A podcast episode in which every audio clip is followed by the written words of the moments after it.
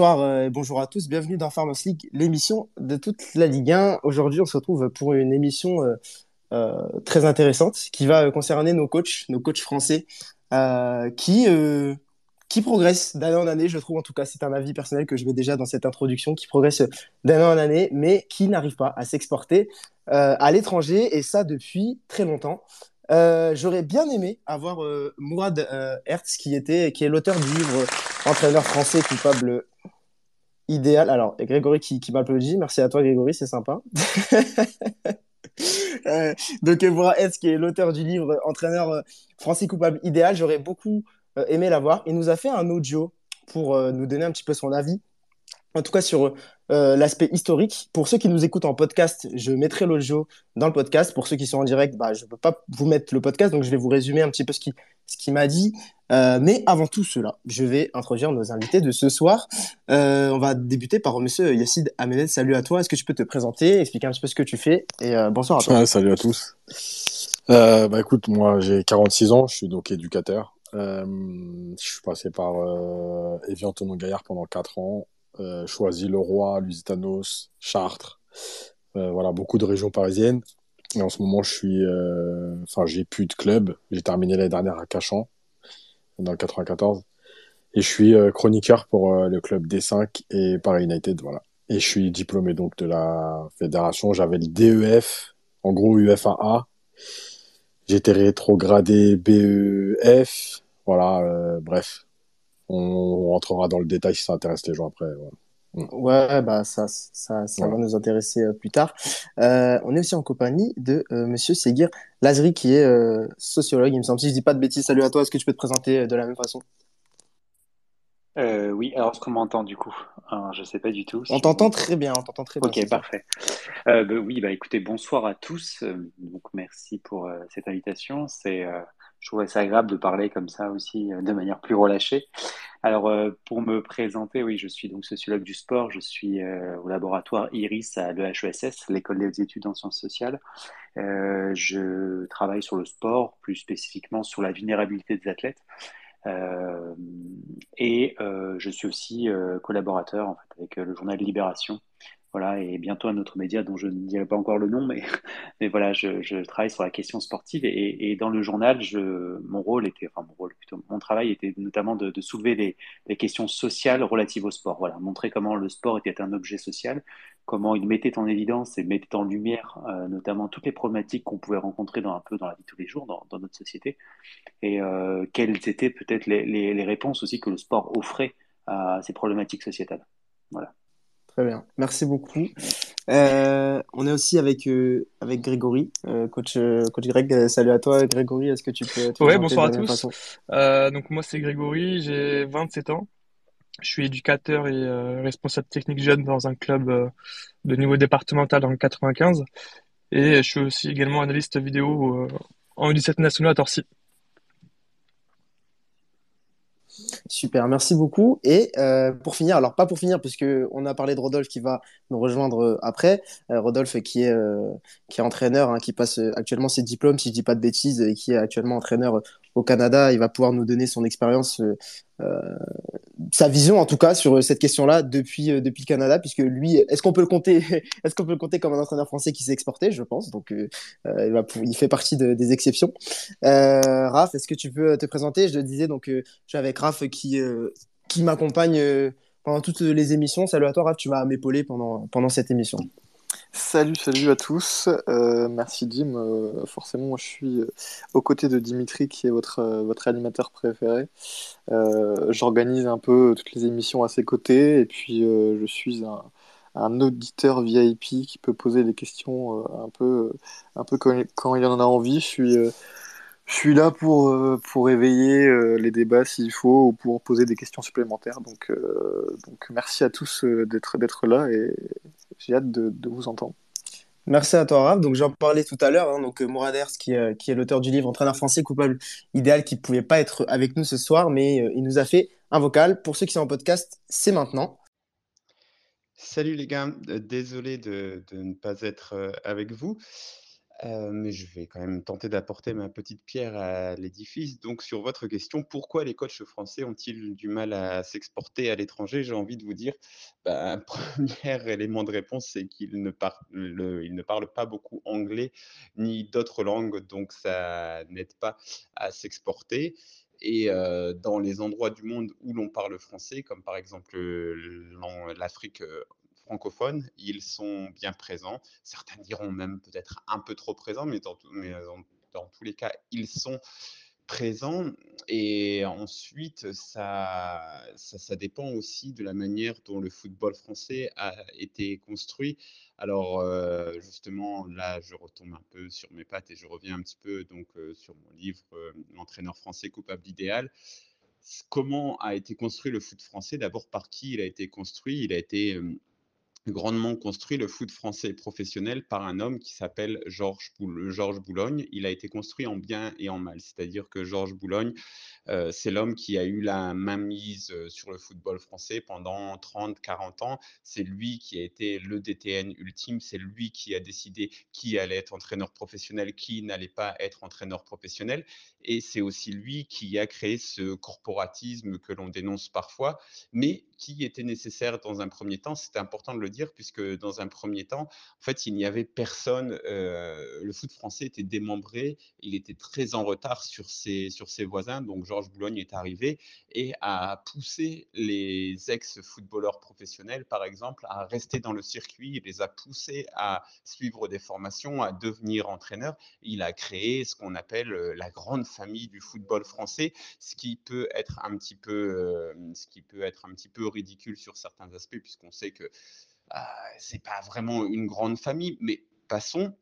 Dans tous les cas, ça a créé de la compétence. Et il faut aussi dire que le diplôme de l'entraîneur français, il n'est pas, pas mauvais en soi. Mais il y a certaines connotations. Donc, ce que va aussi faire Georges Boulogne, en plus de professionnaliser un peu le football français, puisqu'il va laisser ces gens qui connaissaient le football français, ces footballeurs qui ont terminé leur carrière, il va leur demander de rester dans le circuit, ils vont devenir entraîneurs, ça va être nécessaire, mais il va un peu les formater. Georges Boulogne est quelqu'un qui est un petit peu militaire, qui n'aime pas trop euh, la presse, voire même pas du tout, il la déteste même, il dit qu'il ne faut jamais critiquer un collègue, donc on est toujours dans cette espèce de langue de bois que l'on retrouve encore aujourd'hui, où on ne dit jamais rien, on ne critique jamais le jeu, les journalistes sont des gens qui ne connaissent rien, donc on ne parle jamais de jeu. Et puis, on n'aime pas non plus trop le football flamboyant. On aime ce qu'on appelle à l'époque le béton, le football ennuyeux. Donc, c'est un peu là-dessus que le football français va se construire. Mais une fois qu'on a dit ça, il faut aussi dire que Georges Boulogne, avec Fernand Sastre, ça va être les grands artisans de la création des centres de formation en France, longtemps en avance sur tout le monde en Europe, ce qui fait que la France va être en avance après avoir été en retard. Donc, il y a aussi des choses positives à mettre à leur crédit.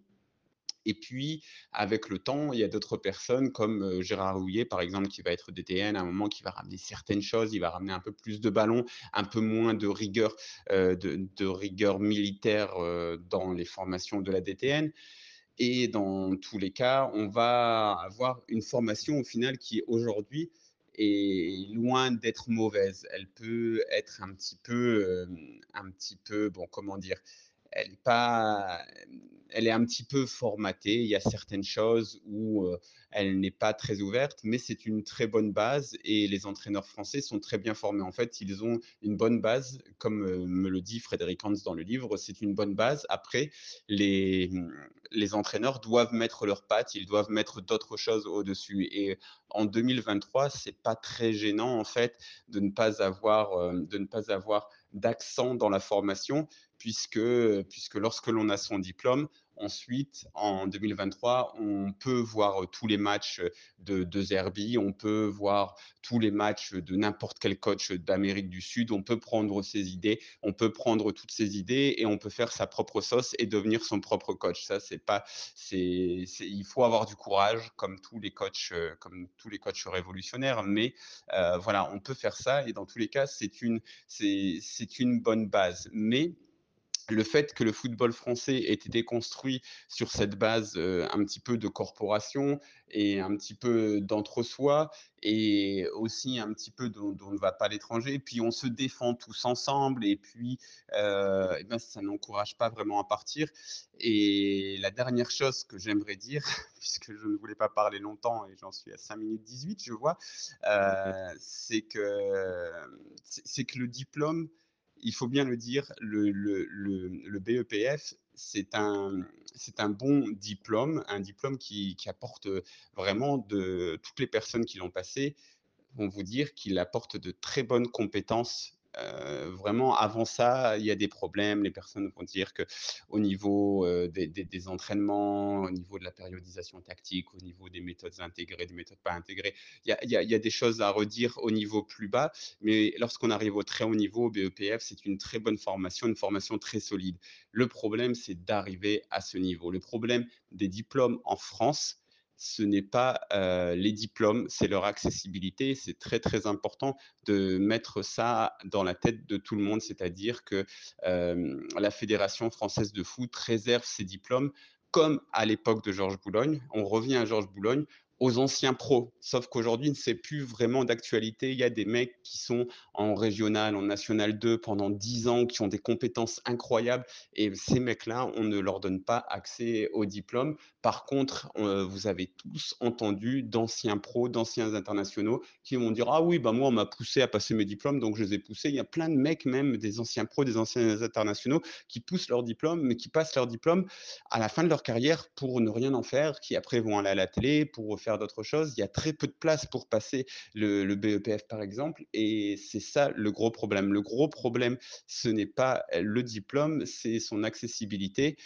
Et ensuite, euh, ensuite oui, les, les, coachs français vous diront oui, c'est parce que nous, on ne se défend pas assez, on n'a pas de corporation, machin, tout ça à l'étranger j'ai tendance à croire que c'est quand même un petit peu des conneries. Si l'entraîneur français ne s'exporte pas, c'est que le modèle du football français est construit autour d'une corporation et aussi parce que les langues, les langues étrangères, c'est pas notre fort traditionnellement en France. Donc voilà, ben, bon space à vous et puis euh, je vous dis à très bientôt. Ciao, ciao. Euh, je vais lancer Yacine euh, tout de suite. Est-ce que historiquement, tu as des, euh, tu as des notions, tu as des, est-ce que tu es d'accord avec ce que j'ai dit? Est-ce que tu as des choses à redire? Est-ce que tu as des choses à ajouter euh? Euh, Alors j'ai des choses à ajouter. J'ai pas grand, enfin, je suis en total accord avec ce qui a été dit. Je vais ajouter deux choses. la première, c'est que Georges Boulogne a carrément, avait carrément créé son propre magazine pour contre, pour contrecarrer entre guillemets les cahiers du football qui étaient un peu le, le, le, magazine des intellectuels du football, on va dire. Euh, et la deuxième chose, c'est, euh, euh, je pense c'est c'est plus que de, de vouloir diplômer les anciens joueurs. C'est que le football professionnel appartienne aux anciens joueurs.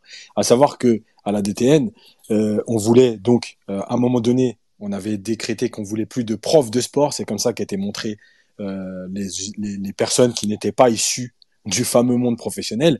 Euh, mais des gens comme euh, comme Suodo, comme euh, euh, même Furlan aujourd'hui, mais comme Reynald Denoex étaient nommés les les intellos. Voilà, et on leur disait en gros, et je vais me permettre d'employer les termes, voilà, en gros, arrêtez de nous arrêtez de nous faire chier les intellos. Voilà, c'est de la masturbation intellectuelle votre football. le football, c'est pas ça, c'est les duels, c'est l'organisation. Euh, il faut avoir été dans un vestiaire pour le comprendre, etc. Enfin bref, euh, c'est Georges Boulogne qui installe ça et c'est là où je suis pas d'accord, c'est aujourd'hui, c'est toujours le cas en fait. Euh, parce que je crois que tu as dit à un moment donné, c'est en train d'évoluer.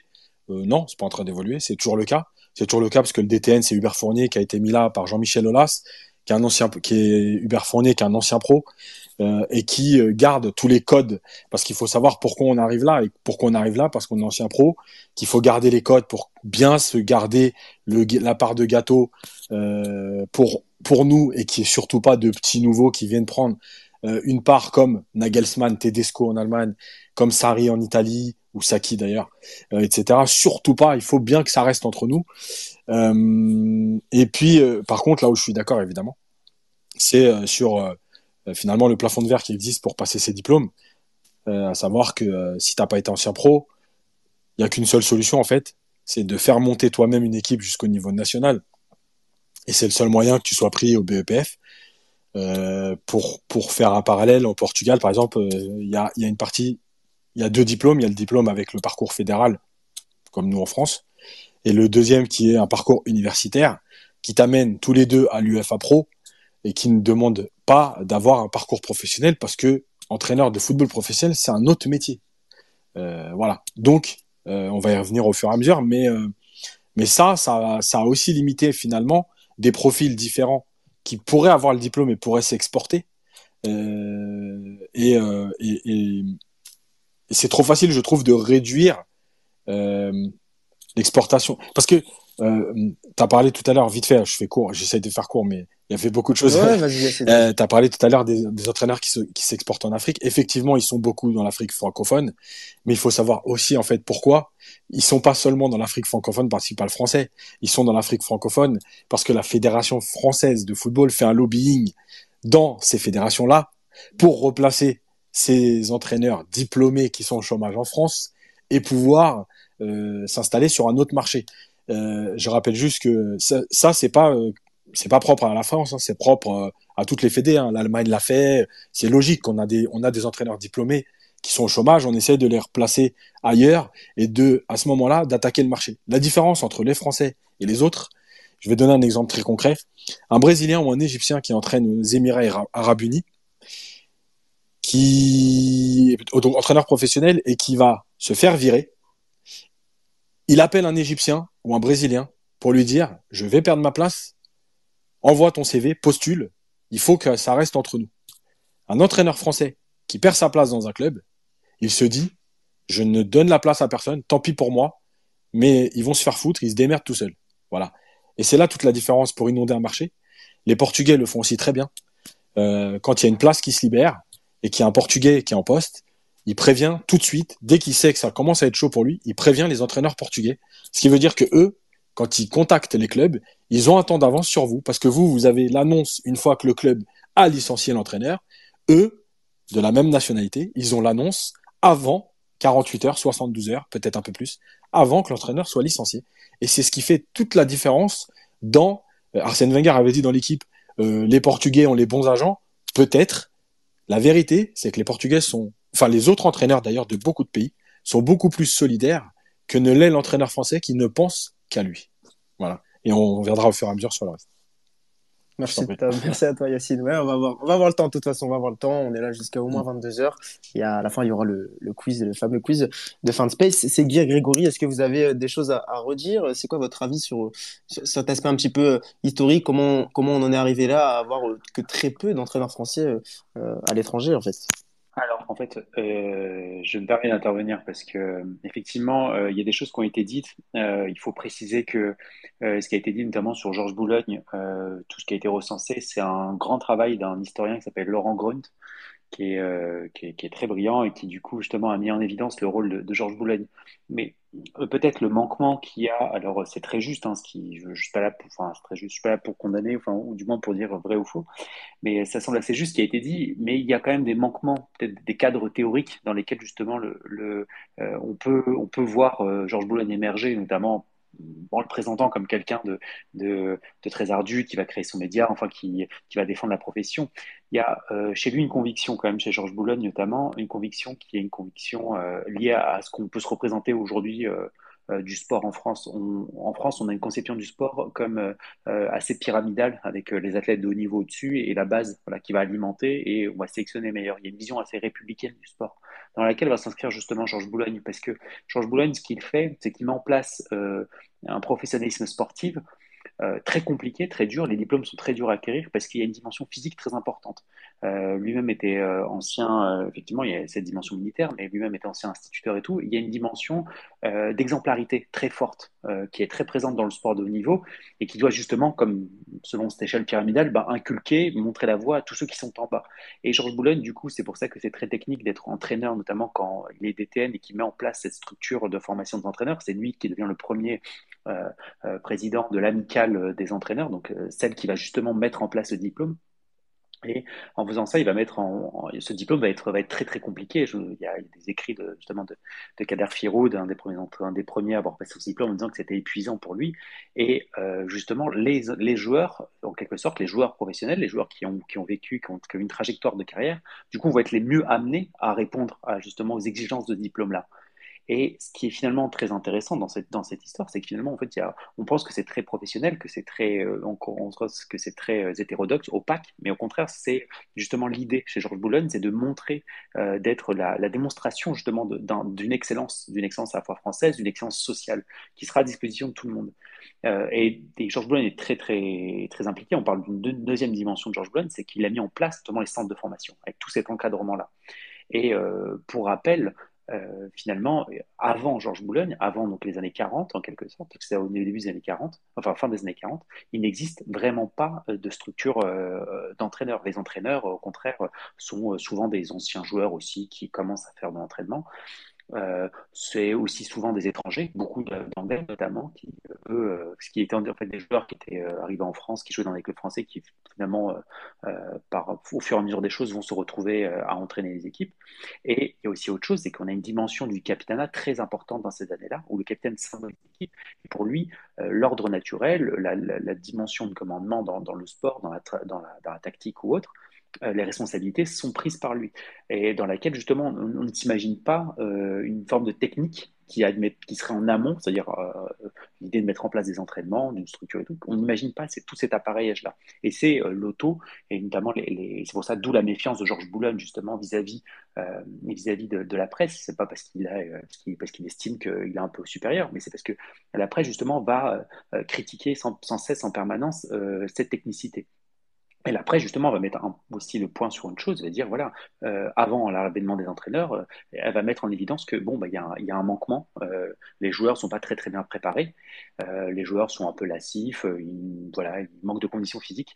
Et il manque de conditions physiques. Pourquoi? Parce qu'au bout d'un moment, quand le championnat reprend, on sort de 4-5 ans d'occupation dans lesquels justement les entraîneurs, euh, le professionnalisme était mis de côté sous le régime de Vichy, et les joueurs de football, euh, finalement, en fait, les joueurs professionnels euh, ne sont pas entraînés, donc vont perdre un peu cette habitude justement, et vont devoir au bah, réemployer leur corps, le réutiliser, le réinvestir. Et c'est en ce sens que l'entraîneur émerge, émerge, en fait, en quelque sorte. Et l'entraîneur est en quelque sorte une réponse. Euh, finalement, une situation historique bien, bien, bien plus complexe que simplement euh, des espèces de guéguerres entre, de pouvoir entre forcément un DTN ou autre. Donc je pense qu'il y avait ça à préciser, l'histoire de Georges Boulogne est vraiment très très intéressante. Hein. Franchement, ça c'est incroyable parce qu'en plus il finit euh, vraiment une espèce d'oubli un peu total, alors que c'est quand même lui qui a structuré tout ça. Et il y a un autre point auquel on a raison, c'est qu'aujourd'hui on a un héritage de, de Georges Boulogne, et c'est très clair. Donc le souci de l'anglais, de l'utilisation de l'anglais, c'est pas, moi, à mon sens, pas très, euh, très, très significatif. Néanmoins, cette représentation des entraîneurs comme vecteur d'une excellence sociale et d'une excellence française, c'est très, très porteur. Et aujourd'hui, c'est bête à dire, même dans la représentation collective qu'on a d'un entraîneur, un bon entraîneur, c'est celui qui devient sélectionneur de l'équipe de France. L'entraîneur ultime, c'est celui qui devient sélectionneur de l'équipe de France. C'est pas celui qui va prendre tel ou tel grand club. Euh, Zidane, et, euh, Zidane, par exemple, qui voilà, a été entraîneur du Real Madrid, pour lui, l'excellence ultime, ce serait de devenir sélectionneur de, l'équipe de France, parce que ce serait finalement bah, être au sommet de cette pyramide. Euh, parce que lui, il a été tout en bas, il a été euh, dans des clubs euh, avec une visée démocratique, il a été tout bas, et puis finalement, il a monté les échelons, et la consécration n'est pas en dehors, mais au contraire au sein même de l'État, qui, finalement lui a permis de, vivre cette carrière. Voilà. Très bien, merci, à toi, merci à toi, Seguir. Bah, vous, vous, vous ressemblez un petit peu, Yacine et toi, vous, quand vous êtes lancé, on, sent que vous êtes passionné. En tout cas, ça fait plaisir à, ça fait plaisir à entendre. Euh, rapidement, Greg, si tu as des choses à rajouter. Euh, et puis après, je vais, je vais lancer Raph euh, parce que il me semble qu'il a une question à vous poser aussi. Greg, ah, il y a Greg, vas-y rapidement. ouais, bah, écoutez, moi, je suis assez d'accord avec avec tout ce qui a été dit pour l'instant. Maintenant, j'aimerais juste revenir sur sur, sur la question principale sur le débat, euh, qui était pourquoi les coachs français ne s'exportent pas à l'étranger. Euh, en vérité, la question c'est, en vérité, qui veut de, de nos coachs? Euh, Aujourd'hui, si on fait un petit, un petit point, euh, finalement, on se rend compte, hein, puis on a déjà pu avoir le débat là-dessus, euh, c'est qu'en France, les entraîneurs, c'est souvent les mêmes qui reviennent, souvent les mêmes noms. Euh, aujourd'hui, la vraie question, c'est bah, qui, quel club va vouloir de nos de nos Antonetti, de nos Frédéric Hans, de nos euh, bon, je sais des noms comme ça, mais euh, la réalité, en fait, c'est que c'est pas forcément des noms qui donnent vraiment envie. Ce sont souvent des noms qui reviennent euh, euh, en France dans, dans, les mêmes clubs. Et, et pour moi, c'est un, vrai frein. Donc, on en revient toujours au même débat, qui est déjà la, l'accessibilité à nos, à nos diplômes et ce qu'on y, ce qu'on y propose lors des formations. Euh, on va y revenir. On va y revenir. Là, pour l'instant, on était seulement sur euh, l'aspect un petit peu ouais, historique, euh, l'héritage en fait. Ouais, bien sûr. En tout cas, pour moi, voilà, c'est le vrai débat, c'est ouais, qui veut de nos coachs? c'est plutôt ça. Je comprends bien. Mais de toute façon, on va, on va y arriver. Euh, Raph, vas-y, je te laisse. avant de, de, de, mentionner la question dont tu penses, à mon avis, Dim, j'aimerais poser une question un peu à Yacine et Seguir. finalement, si je comprends bien, le travail de Georges Boulogne, il était nécessaire euh, à l'époque où, où, il l'a réalisé. Mais aujourd'hui, euh, l'héritage que nous, on a à notre époque, finalement, est plutôt euh, négatif dans l'idée où, où le cercle s'est un peu refermé sur lui-même et on se retrouve avec toujours le, même recyclage ou le même schéma sans parvenir à s'en sortir. C'est un peu ça, peut-être le problème d'aujourd'hui, selon vous? Moi, je pense que, moi, je pense que c'est un des problèmes majeurs. C'est-à-dire qu'on n'a pas évolué dans euh, l'idée de la structure. Que la structure, elle, elle, était nécessaire à, une époque, évidemment. Qu'elle était en plus très bien mise en place, évidemment. Qu'elle ait porté ses fruits, évidemment. Parce que pendant très longtemps, il euh, faut pas oublier que les centres de formation, c'est aussi Georges Boulogne. Donc, euh, il y a eu plein de choses qui ont été très positives et qui ont inspiré d'autres pays. Mais en fait, après, c'est à un moment donné, à quel moment tu évolues? Il n'y a pas cette évolution parce que euh, l'idée de dire, euh, et d'ailleurs Raymond Domenech le dit encore là dans de ses interviews il y, a, la semaine dernière, donc c'est bien qu'on n'a toujours pas évolué, l'idée de, diplôme, des, des, prérequis pour accéder aux diplômes qui sont très compliqués, qui privilégient les anciens pros, et donc de rester entre anciens pros, c'est là-dessus qu'on n'a pas évolué. Et je parlais tout à l'heure de Nagelsmann, de Tedesco, de Tourelle, euh, etc. Voilà, dans les, dans les autres pays, de, bon, on peut parler au Portugal de, de euh, Villas-Boas, de Mourinho, etc., de Jardim. Euh, voilà, eux, ils ont évolué, ils, ont, ils sont venus prendre beaucoup de choses en France, mais après, ils ont évolué. Et c'est là où nous, on est resté bloqués, en tout cas, à mon avis. Euh, ouais, alors il y a, un blocage qui est effectivement fait. Néanmoins, je trouve qu'il y a aussi une logique de marché, une logique de structuration du football qui a euh, beaucoup changé. Alors c'est peut-être en ça que finalement euh, la formation des entraîneurs en France est, est peut-être euh, en retard ou du moins en décalage. C'est-à-dire qu'en gros, dans une logique de marché dans lesquelles il y a du mal pour ces, enfin, il est compliqué pour ces entraîneurs de faire valoir leurs compétences, notamment quand vous avez des équipes qui euh, bah, ne sont pas exceptionnels et euh, enfin ne sont pas exceptionnels, ne, font pas des résultats incroyables comme ça peut être le cas euh, même au Portugal ou en Allemagne. Hein. Je veux dire que c'est quand même des, Quand on parle des entraîneurs portugais, ce qu'on voit notamment, c'est des entraîneurs portugais qui dirigent des équipes euh, qui potentiellement jouent la Ligue des Champions, qui sont des, des, leviers de leur championnat. Alors qu'en France, on a des entraîneurs très très bons, euh, mais qui vont gérer des équipes d'effectifs de, moindres. Ne serait-ce que aussi parce qu'on a privilégié ce qu'on savait faire de mieux aussi en France, c'est-à-dire la formation. Donc on a des très très jeunes joueurs qui sont très très performants. Parce que un entraîneur, quand bien, même il aurait des qualités, euh, il faut quand même qu'il ait ressources, notamment euh, ressources footballistiques, pour faire valoir ses qualités.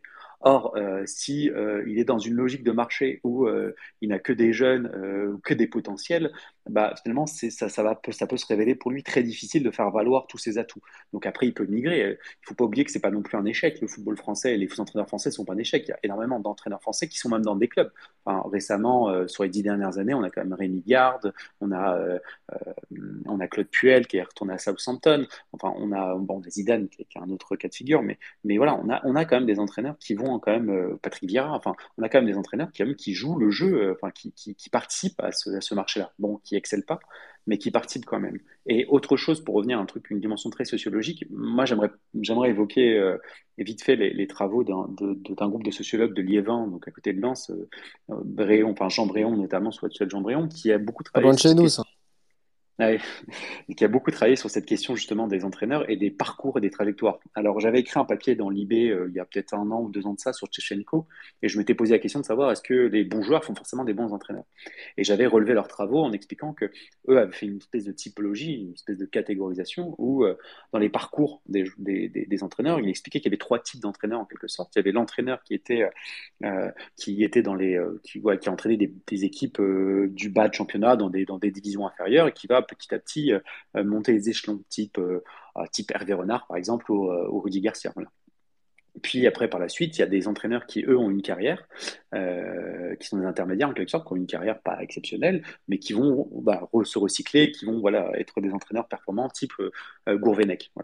Et puis après, il y a des entraîneurs qui, eux, ont connu une réputation de joueurs extraordinaire et qui ont noué, finalement, qui ont, qui ont, un capital réputationnel très important et qui en quelque sorte vont bénéficier de tous ces atouts et qui vont en quelque sorte fermer la porte aussi à tous les autres joueurs dans les à tous les autres catégories les ça s'appelle les outsiders et eux vont monopoliser l'ensemble du réseau pour faire valoir euh, leur euh, leur savoir-faire quand bien même ils n'auraient pas vraiment de savoir-faire. Et là c'est l'exemple typique de tous les grands entraîneurs euh, qui ont été des grands joueurs dans leur équipe. Aujourd'hui vous avez Xavi vous avez Steven Gerrard qui a fait peut-être une formation à Glasgow mais qui quand même aussi voilà attend devant la porte de Liverpool. Tu as Zidane qui est dans le même cas de figure. Voilà, tous ces entraîneurs. Frank Lampard. Qui, Frank Lampard, exactement, qui par leur réputation, finalement, vont prendre, vont occuper la place.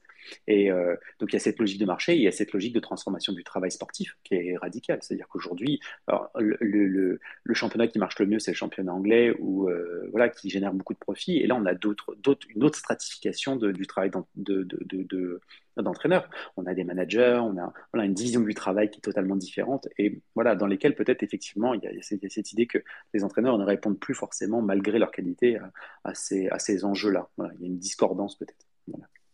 Merci à toi, euh, Seguir. Bah, justement, tu évoquais les entraîneurs français qui euh, sont passés à l'étranger. Je pense que c'est justement sur quoi euh, Raph euh, va vous lancer.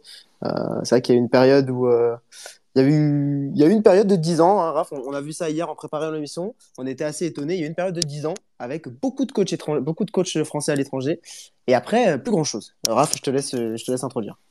C'est vrai qu'on parle beaucoup de, de négatifs depuis tout à l'heure. Euh, le négatif, si on peut l'avoir très récemment, c'est 2019, par exemple, où aucun coach français, euh, après le licenciement de Code Puel, n'était présent dans, le Big Four.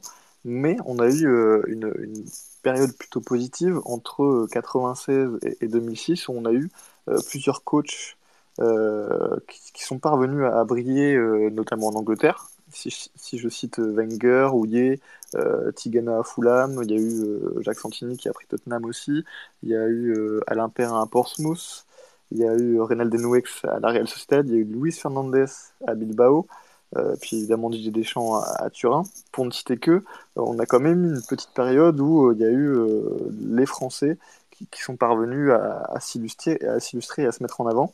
Est-ce que Yacine, Seguir ou, Grégory, vous savez déjà pourquoi cette, période il y a eu un, un, petit boom avant que nous on connaisse un creux? Puisque là, par exemple, si je prends les dix années suivantes, on a eu euh, Montagnier, euh, Garde euh, un, un, an seulement à, à, Aston Villa avant de partir à Montréal, puis, euh, puis Garcia, peut-être le seul qui a vraiment brillé dans les, les années 2010-2020, euh, l'exception de Zidane forcément. Mais euh, est-ce que vous savez, vous, euh, pourquoi il y a eu cette période entre 96 et 2006 où euh, le coach français est parvenu à, à, à briller? Est-ce que ça peut s'expliquer par euh, la victoire en Coupe du Monde 98, par exemple? Ah, pardon, allez-y. Vas-y, c'est bien.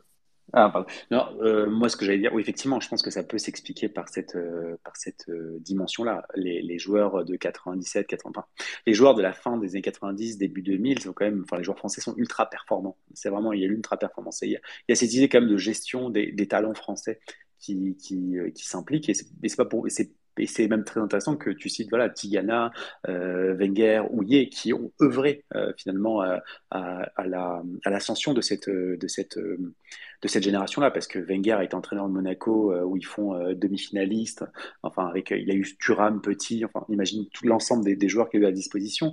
Tigana, même chose, entraîneur de Monaco à la même période. Houillet qui a géré l'équipe de France en, avant, la défaite malheureuse de 94, mais voilà, qui est présent dans ce, dans ce circuit-là. Et Santini qui a été sélectionneur aussi par la suite. Donc je pense qu'effectivement, il y a cette idée de gestion de, talent et, euh, et, il y avait peut-être sans doute à ce moment-là aussi un, truc très cyclique dans le football hein, aussi, où il y a des modes qui, qui, arrivent et tout ça. Et, c'est vrai que le modèle français était en phase parce que justement, on avait un État qui n'avait pas des grands clubs et qui finalement se retrouve championne du monde, ce qui, est, aussi, ce qui est aussi très rare, avec une physique moindre. Donc on, voilà, on va s'intéresser à cette spécificité du, du, football. Ce qui se passe, c'est que voilà, on prend les entraîneurs et par la suite, dans les années 2000-2010, là, ce dont on emprunte notamment au football français, c'est les centres de formation. Et là, on voit l'émergence justement de nombreuses sortes de formations, euh, notamment en Allemagne, euh, je crois même en Espagne, mais après surtout en Afrique, justement, de, centres de formation sous le modèle français. Donc, je pense que voilà, il y a cette idée d'aller saisir chez les, dans, dans, le football français les leviers qui font que, bon, moment, il y a de la performance. Et ça a été une époque les entraîneurs, et je pense que par la suite, ça a été les centres de formation. Et aujourd'hui, peut-être, je ne sais pas, peut-être qu'on reviendra des entraîneurs, mais bon, c'est pas certain en tout cas. Yacine? Euh, Ouais, moi, je l'expliquerai aussi par le fait que, euh, en fait, Arsène Wenger, c'est le premier, et, et ça marche il apporte quelque chose à la première ligue, il apporte un nouveau style de jeu aussi. Et euh, en fait, le truc, c'est que ceux d'après, Tigana, euh, en fait, ça marche aussi. Et c'est souvent comme ça parce que finalement, euh, les Portugais, on la cote aussi par la qualité de leur, enseignement universitaire en termes de diplôme, mais surtout parce qu'avant, avant, avant, enfin, au début de l'histoire, tu as un Mourinho, tu as un Villas-Boas qui, euh, sans avoir été joueur pro, euh, et en ayant connu ce, cursus universitaire, on voit des résultats. Et ça donne envie d'aller voir autre chose, et on en prend un troisième, un quatrième, et en fait, c'est aussi les résultats. Tu sais, c'est comme, c'est comme les modes des joueurs. Des fois, tu as euh, 3, 4. Euh, là, là, là, voilà, le Maroc a fait une performance en Coupe du Monde, et on voit que les joueurs marocains sont plutôt sur les, les, possibles transferts de l'été, ils sont en première ligne. Bah, parce que c'est comme ça. Quand il y en a un qui réussit, on se dit tiens, un autre, tiens, un autre, tiens, une prestation en Coupe du Monde. Euh, voilà. Et je pense que le problème de la deuxième partie où il y a pratiquement plus d'entraîneurs, c'est que les peu qui sont allés à l'étranger n'ont pas forcément réussi. Euh, Montagnier à Nottingham, c'est pas une réussite. Lamouchi, c'est pas une réussite. Euh, Puel, c'est en demi-teinte. Euh, Rudy Garcia, la première année à la Roma est très bonne. Enfin, est bonne. le début de saison est excellent. Après, la première saison est bonne, la deuxième saison moins bonne. Du coup, voilà. Euh, et finalement, euh, bah, on n'a pas, pas l'image de l'entraîneur qui réussit sur la durée. Donc, bah, ça s'éteint parce qu'en fait, c'est, comme dans tous les métiers du monde. En fait, c'est euh, le, le, marché, il s'ouvre aussi aux, aux, gens qui réussissent. Et quand tu viens d'un pays, enfin, quand toi tu réussis, tu représentes ce pays-là. Et c'est les suivants qui vont amener aussi l'ouverture du marché je pense que là, il y a eu euh, voilà, les limites un peu de, de, des entraîneurs qui ont échoué parce que, encore, je répète hein, encore une fois, c'est chacun travaille pour soi, il n'y a pas de problème. Mais quand vous partez à l'étranger, vous travaillez aussi pour plus, un peu plus que, que, juste pour soi. Euh, je parle en termes d'image. Et je pense que les entraîneurs qui sont exportés de 2010 à 2020 n'ont pas renvoyé forcément une bonne image de l'entraîneur français. Très bien. Merci à toi. moi, j'ai deux questions. Euh, j'ai deux questions. Euh, il y en a une, c'est est-ce que selon vous, on n'a pas assez bien géré l'après Coupe du Monde Je pense que la réponse, ça va être oui, puisque finalement, on gagne la Coupe du Monde 98 sur des bases comment dire, défensives. Hein. On, gagne la Coupe du Monde de 98 pas en écrasant tout le monde, euh, finalement, après, tu as une période où Aimé Jacquet est DTN, il me semble. Euh, est-ce que du coup, cette après-Coupe du Monde, ça explique aussi euh, les problèmes qu'on a toujours en ce moment? Et, et cet entre-soi entre des coachs français et deuxièmement, il y a beaucoup, il y a, longtemps eu cet argument du l'entraîneur français, il est bon, mais il n'arrive pas à se vendre. Mais comparé, comme tu disais tout à l'heure, les Portugais ont des bons agents, les Français, c'est pas sexy. Euh, enfin bref, ça, voilà. Et on entend encore Genesio dire ça, euh, euh, pleurer, entre guillemets, pardon, mais dans l'équipe en disant voilà, on n'est pas jugé à, la bonne, à, notre bonne valeur, les entraîneurs étrangers sont, sont, sont, mieux traités en France, nous on est jugés comme des, comme des ploucs, etc. etc. Voilà, ces deux questions-là. Juste sur Genesio, ça me fait rire parce que c'est toujours pareil, chacun voit midi à sa porte, mais Genesio, il se comporte comme ça par rapport aux entraîneurs étrangers. Mais par exemple, quelqu'un comme moi qui n'a pas été pro et qui peut pas aller jusqu'au jusqu'à l'UEFA pro, je peux aussi dire, bah ouais, bah Genesio, il a la carte en France parce qu'il a été pro. Tu vois, on a, chacun à son niveau, on peut toujours se plaindre de ce qu'il y a, de ce qu'il y a au-dessus. Donc c'est trop marrant de, de, de, dire que certains entraîneurs étrangers ont finalement la carte en France, qu'ils ont une plus belle image par rapport à eux, mais nous aussi, les entraîneurs amateurs, euh, on n'a pas le droit d'aller plus haut parce qu'on n'a pas la carte. Donc euh, Genesio, il est gentil, quoi. Ouais, bah, je suis, je suis d'accord avec toi, je suis d'accord avec toi. Et puis surtout que euh, je vais rajouter quelque chose, c'est que c'est vrai que quand il était à Lyon, et c'est Riolo qui le dit souvent, c'est que quand il était à Lyon, finalement, euh, euh les médias français le laissaient un peu de côté. C'était surtout les supporters en fait qui, euh, qui s'acharnaient un petit peu sur lui. Exactement. Et, et comme disait Riolo, c'était surtout lui et puis l'after quoi. Et donc du coup, alors que ses copains de l'équipe le laissaient beaucoup tranquille. Donc du coup, ouais, sur cet aspect post Coupe du Monde, qu'est-ce que vous avez à dire sur ça? Est-ce qu'on n'a vraiment pas capitalisé capitalisé par, ouais, c'est ça, sur euh, cette Coupe du Monde? Et pareil, pour la Coupe du Monde 2018, on a l'impression qu'en fait, euh, ces deux Coupes du Monde-là, on, les a gagnées, mais on s'en est pas vraiment servi, comme a pu s'en servir par exemple le Brésil avec euh, la première Coupe du Monde de Pelé, qui a vraiment donné un, élan, un élan complet au, pays. Au pays s'en servir dans quel sens Juste? Dans le sens dans le sens développer développer le football et développer, parce qu'en fait moi je pense qu'on s'en est servi. c'est à dire que ces deux coupes du monde pour moi elles ont résumé parfaitement la mentalité de la DTN à savoir que gagner les matchs 1-0, c'est plus important que faire du spectacle, que seul le résultat compte. Et en fait, euh, après 98, alors même si 2000 pour moi c'est la meilleure équipe de France en termes de jeu, euh, bah en fait tu, tu as cultivé puisque entre, deux, entre 98 et 2006, tu fais quand même quatre finales de Coupe du Monde. Donc en fait, on a, on a, enfin moi je trouve que on s'en est servi. Sauf que en fait, est-ce que c'est pas un cache-misère aussi? Parce ah, que euh, alors ça dépend, ça dépend. Est-ce que en équipe de... les, joueurs ne jouent pas en France, pardon. Oui, mais est-ce qu'on parle de, est-ce qu'on parle de, alors voilà, alors est-ce qu'on parle de l'équipe de France, des joueurs, des clubs, ou est-ce qu'on parle des résultats ou du contenu? Parce que c'est ça le truc. Si c'est en termes de résultats et de, sélection, désolé, mais la France fait quatre finales de Coupe du Monde euh, sur depuis 98. Je je vois pas en quoi on s'en est pas servi. Donc de ce côté-là, il y a rien à dire. Mais par contre, en termes de jeu Peut-être qu'on n'a pas développé du jeu euh, parce que justement, seul le résultat compte. Bah, finalement, la, sélection, tu avais les résultats, c'est que tu étais dans le vrai, en étant dans ce football-là en plus. La, la, troisième chose, c'est de dire les joueurs, euh, finalement, euh, effectivement, ils jouent pas dans les clubs en France, mais ils ont une bonne formation, ils développent le très haut niveau à l'étranger, et ça permet à notre sélection de, d'être titrée. Donc en fait, ça en fait, moi je pense que le point de départ, ce serait plus de savoir qu'est-ce qu'on veut faire de nos clubs. Est-ce que nos clubs sont là pour euh, se développer et offrir du jeu, du spectacle et des performances Ou est-ce que nos clubs sont juste des tremplins pour vendre des joueurs, faire de l'argent et qu'on aille, euh, et qu'on aille apprendre le très haut niveau à l'étranger C'est ça le truc. Enfin, à mon avis, hein, moi, c'est que mon avis. Hein. Non, non, mais, euh, mais ça répond sûrement à ma question. Mais du coup, c'est vrai que peut-être que 98, ça a, ça a permis de conforter les nombreux coachs français qui avaient à peu près les mêmes principe de jeu qu'Aimé Jacquet, ou que euh, même on, voit encore euh, Didier Deschamps qui a été euh, beaucoup influencé par le football italien ou aussi par, par Aimé Jacquet, ça a aussi conforté ces coachs français-là dans cette idée de on bétonne, on a des joueurs physiques, l'équipe de France qu'on voit actuellement et l'équipe de France 98, en fait l'équipe de France qu'on a toujours qu'on a toujours vu. Donc c'était plus ça ma question, c'était dans le sens dans le sens ces deux coupes du monde là on les a gagnées super, mais ça a peut-être comment dire ça a peut-être limité, limiter un développement ou une évolution. Limiter un développement, une évolution, une réflexion sur euh, comment on joue, sur euh, ce qu'on propose, sur, euh, sur voilà, ce, que, ce que propose le football français. Ouais, mais après, ça, c'est aussi le propre d'une position aussi de, de, dominant. Je veux dire, c'est quand vous avez une formule qui marche, qui fait que vous gagnez, vous poursuivez euh, voilà, jusqu'à rupture euh, du paradigme en quelque sorte. Et c'est en contrepartie pour ça aussi que les Espagnols, à l'inverse, ont produit un jeu qui était peut-être sans doute un peu différent et qu'ils ont commencé au moment à surpasser. Ça, je pense que c'est le propre du, sport dans du sport du sport de compétition, développer des techniques, les arriver jusqu'à épuisement des techniques et puis finalement bah, renouveler euh, renouveler tout ça. Je ne pense pas que ça soit lié à une. Il y, a, une forme de conservatisme. Hein, le, sport est conservateur dans, pas mal d'aspects. Hein.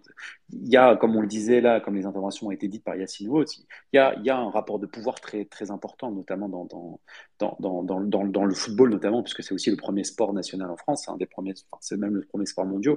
Donc forcément, ceux qui sont tout en haut euh, vont essayer le plus possible de conserver leur place. Euh, je veux dire, euh, l'illustration de, des événements de, de, la, FFF là, euh, le prouve.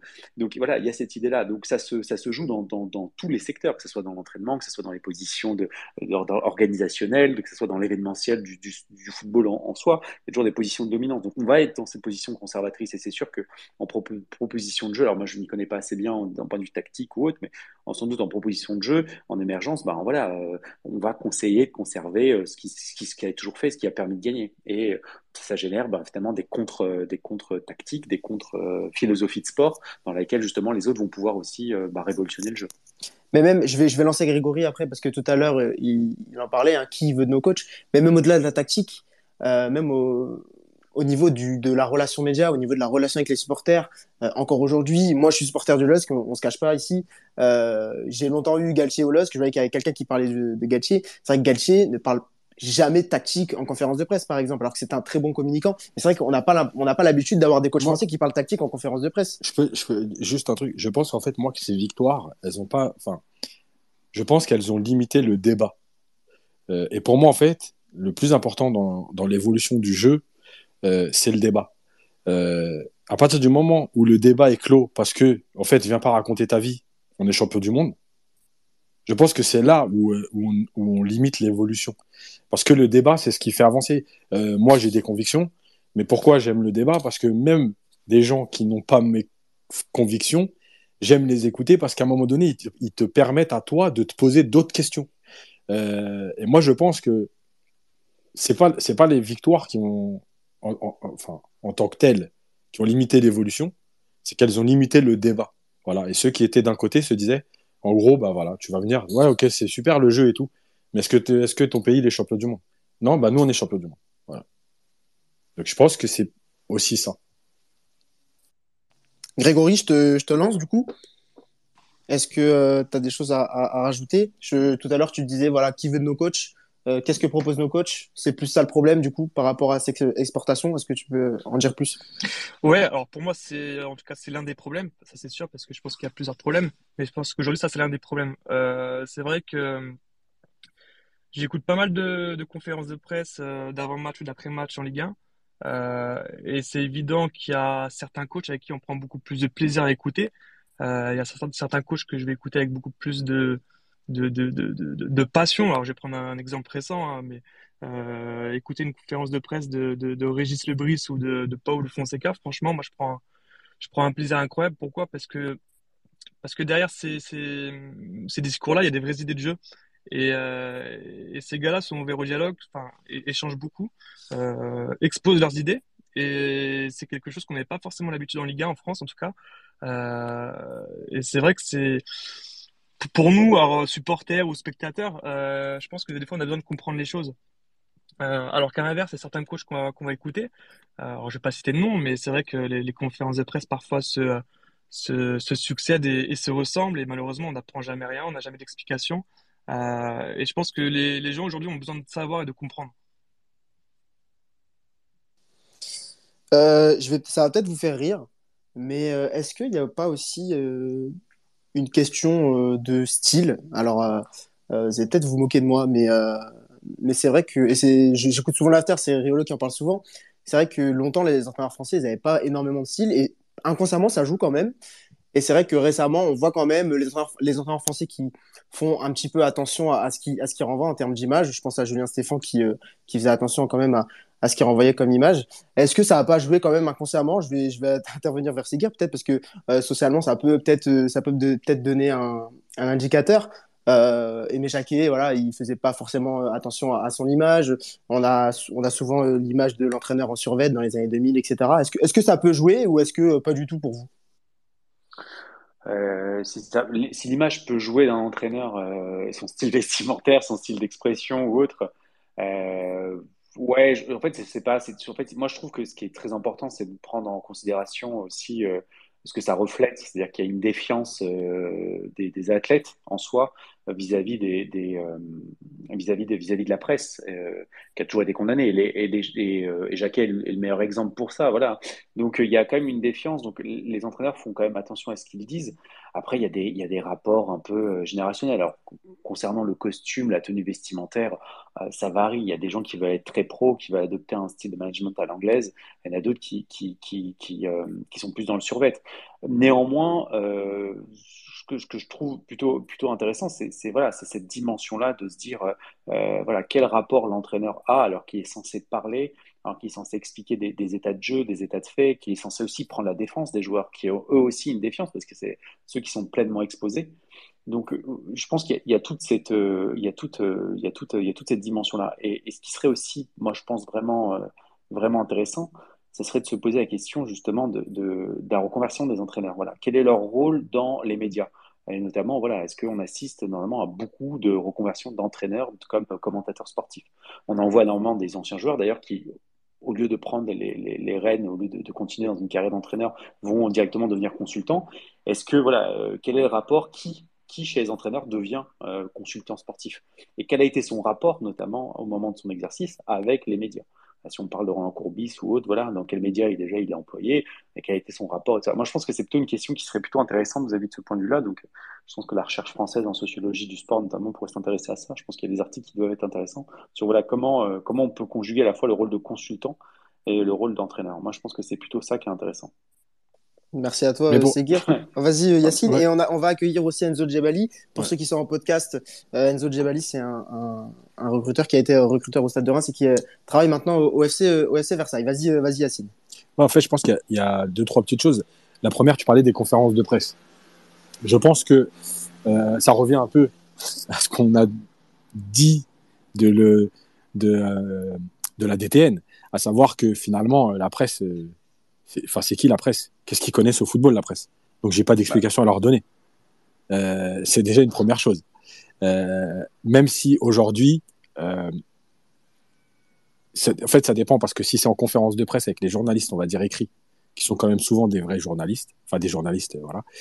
Alors que, par exemple, en télé, vous avez souvent un consultant qui est un ancien joueur. Et là, vous avez, vous remarquerez que, comme par hasard, les coachs parlent un petit peu plus, notamment à la fin des matchs, par exemple au micro de Prime, on a un peu plus d'éléments tactiques quand ils sont avec Thierry Henry que euh, moi j'assiste à toutes les conférences de presse euh, euh, depuis cinq ans à la fin des matchs du PSG.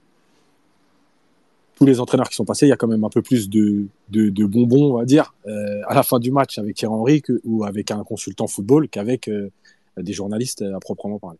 la deuxième chose, c'est que je pense aussi que c'est une question de, de culture. Tu vois, tout à l'heure, je parlais de débat. En France, finalement, est-ce qu'on a des vrais débats sur le jeu? Euh, Comme il peut y en avoir, euh, je pense que la référence de ce côté-là, c'est l'Argentine. Euh, en Argentine, et en Argentine, mais même les Argentins qui se sont exportés en Europe, quand vous les écoutez parler, il y a quand même cette culture de débat, de philosophie de jeu. On, des fois, c'est très agressif même, mais il y a quand même cette idée de vouloir défendre un côté ou l'autre. Je trouve qu'en France, on n'a pas ça. Euh, on n'a pas vraiment ce débat sur le jeu, peut-être aussi parce que parce que notre championnat a longtemps été un championnat euh, défensif, euh, fermé, enfin bref, voilà. Peut-être que c'est ça, je sais pas. Mais en tout cas, je trouve qu'il y a moins de, voilà, l'after, l'after a amené ça en fait en France. Faut le dire. Ce débat sur le jeu, ce débat entre entre guillemets, hein, je vais caricaturer, mais romantisme et pragmatisme, euh, voilà. Je trouve que c'est pas encore assez développé et en même, et en même temps, quand, c'est quand tu vas développer ça, tu vois, par exemple, comme par hasard, tu parlais de Lebris. Lebris, il est bercé à certaines choses qui lui permettent aujourd'hui d'aller en conférence de presse et de dire c'est plus intéressant que je parle de jeu pour expliquer ce que j'ai envie de faire et puis après chacun le prend comme il veut que de me cacher derrière des phrases bateau et puis euh, de finir la conf en n'ayant rien dit en fait. Euh, voilà, c'est peut-être aussi euh, Frank Hayes aussi il parle de jeu. Voilà, on a peut-être une école là qui est en train de de se de se révéler en France. Faut qu'il y en ait plus. Voilà, parce que je pense que des coachs comme Antonetti, etc., même si, attention, hein, moi j'ai déjà entendu parler Antonetti, euh, tactiquement, c'est un très, très, grand entraîneur, mais par exemple en conf de presse pour expliquer son travail, je suis pas persuadé qu'il soit ouvert au dialogue, donc à l'explication. Enzo, du coup, je disais, tu voulais intervenir sur ce sujet-là. Salut à toi, bonsoir, comment tu vas? Bonsoir, merci. Impeccable, écoute, ça, ça va, j'écoute attentivement tout ce que vous dites, c'est très intéressant. Ah, ok. Je pensais que tu voulais intervenir sur, euh, sur un sujet en particulier. Je me suis peut-être trompé. Ah, non, non, non, c'est pas ça. C'est que je pense que comme il n'y avait pas de questions. Euh, Alors, non, non, ok. Précise, je, je, préférais euh, si je peux... ne pas intervenir. Mais après, on, a beaucoup de choses à échanger. Le sujet est passionnant. C'est un sujet que, je, pour le coup, j'ai vécu de près pendant très longtemps à Reims, formation, etc. Donc, Là-dessus, oui, je suis d'accord, mais comme j'ai pas de question précise, je préfère. Non, non, il n'y a pas de souci. Je pensais que tu voulais rebondir sur ma question. C'est pour ça. Vas-y, c'est Si, si, je rebondis sur ce qui a été dit par Yacine, euh, effectivement, on pourrait se poser la question de savoir, euh, voilà, est-ce que la presse connaît bien le spectacle, enfin, elle connaît bien le football ou autre. Euh, mais il ne faut pas oublier que la presse est quand même, pour l'essentiel, enfin, a créé le football tel qu'on tel qu'on tel qu'on le connaît.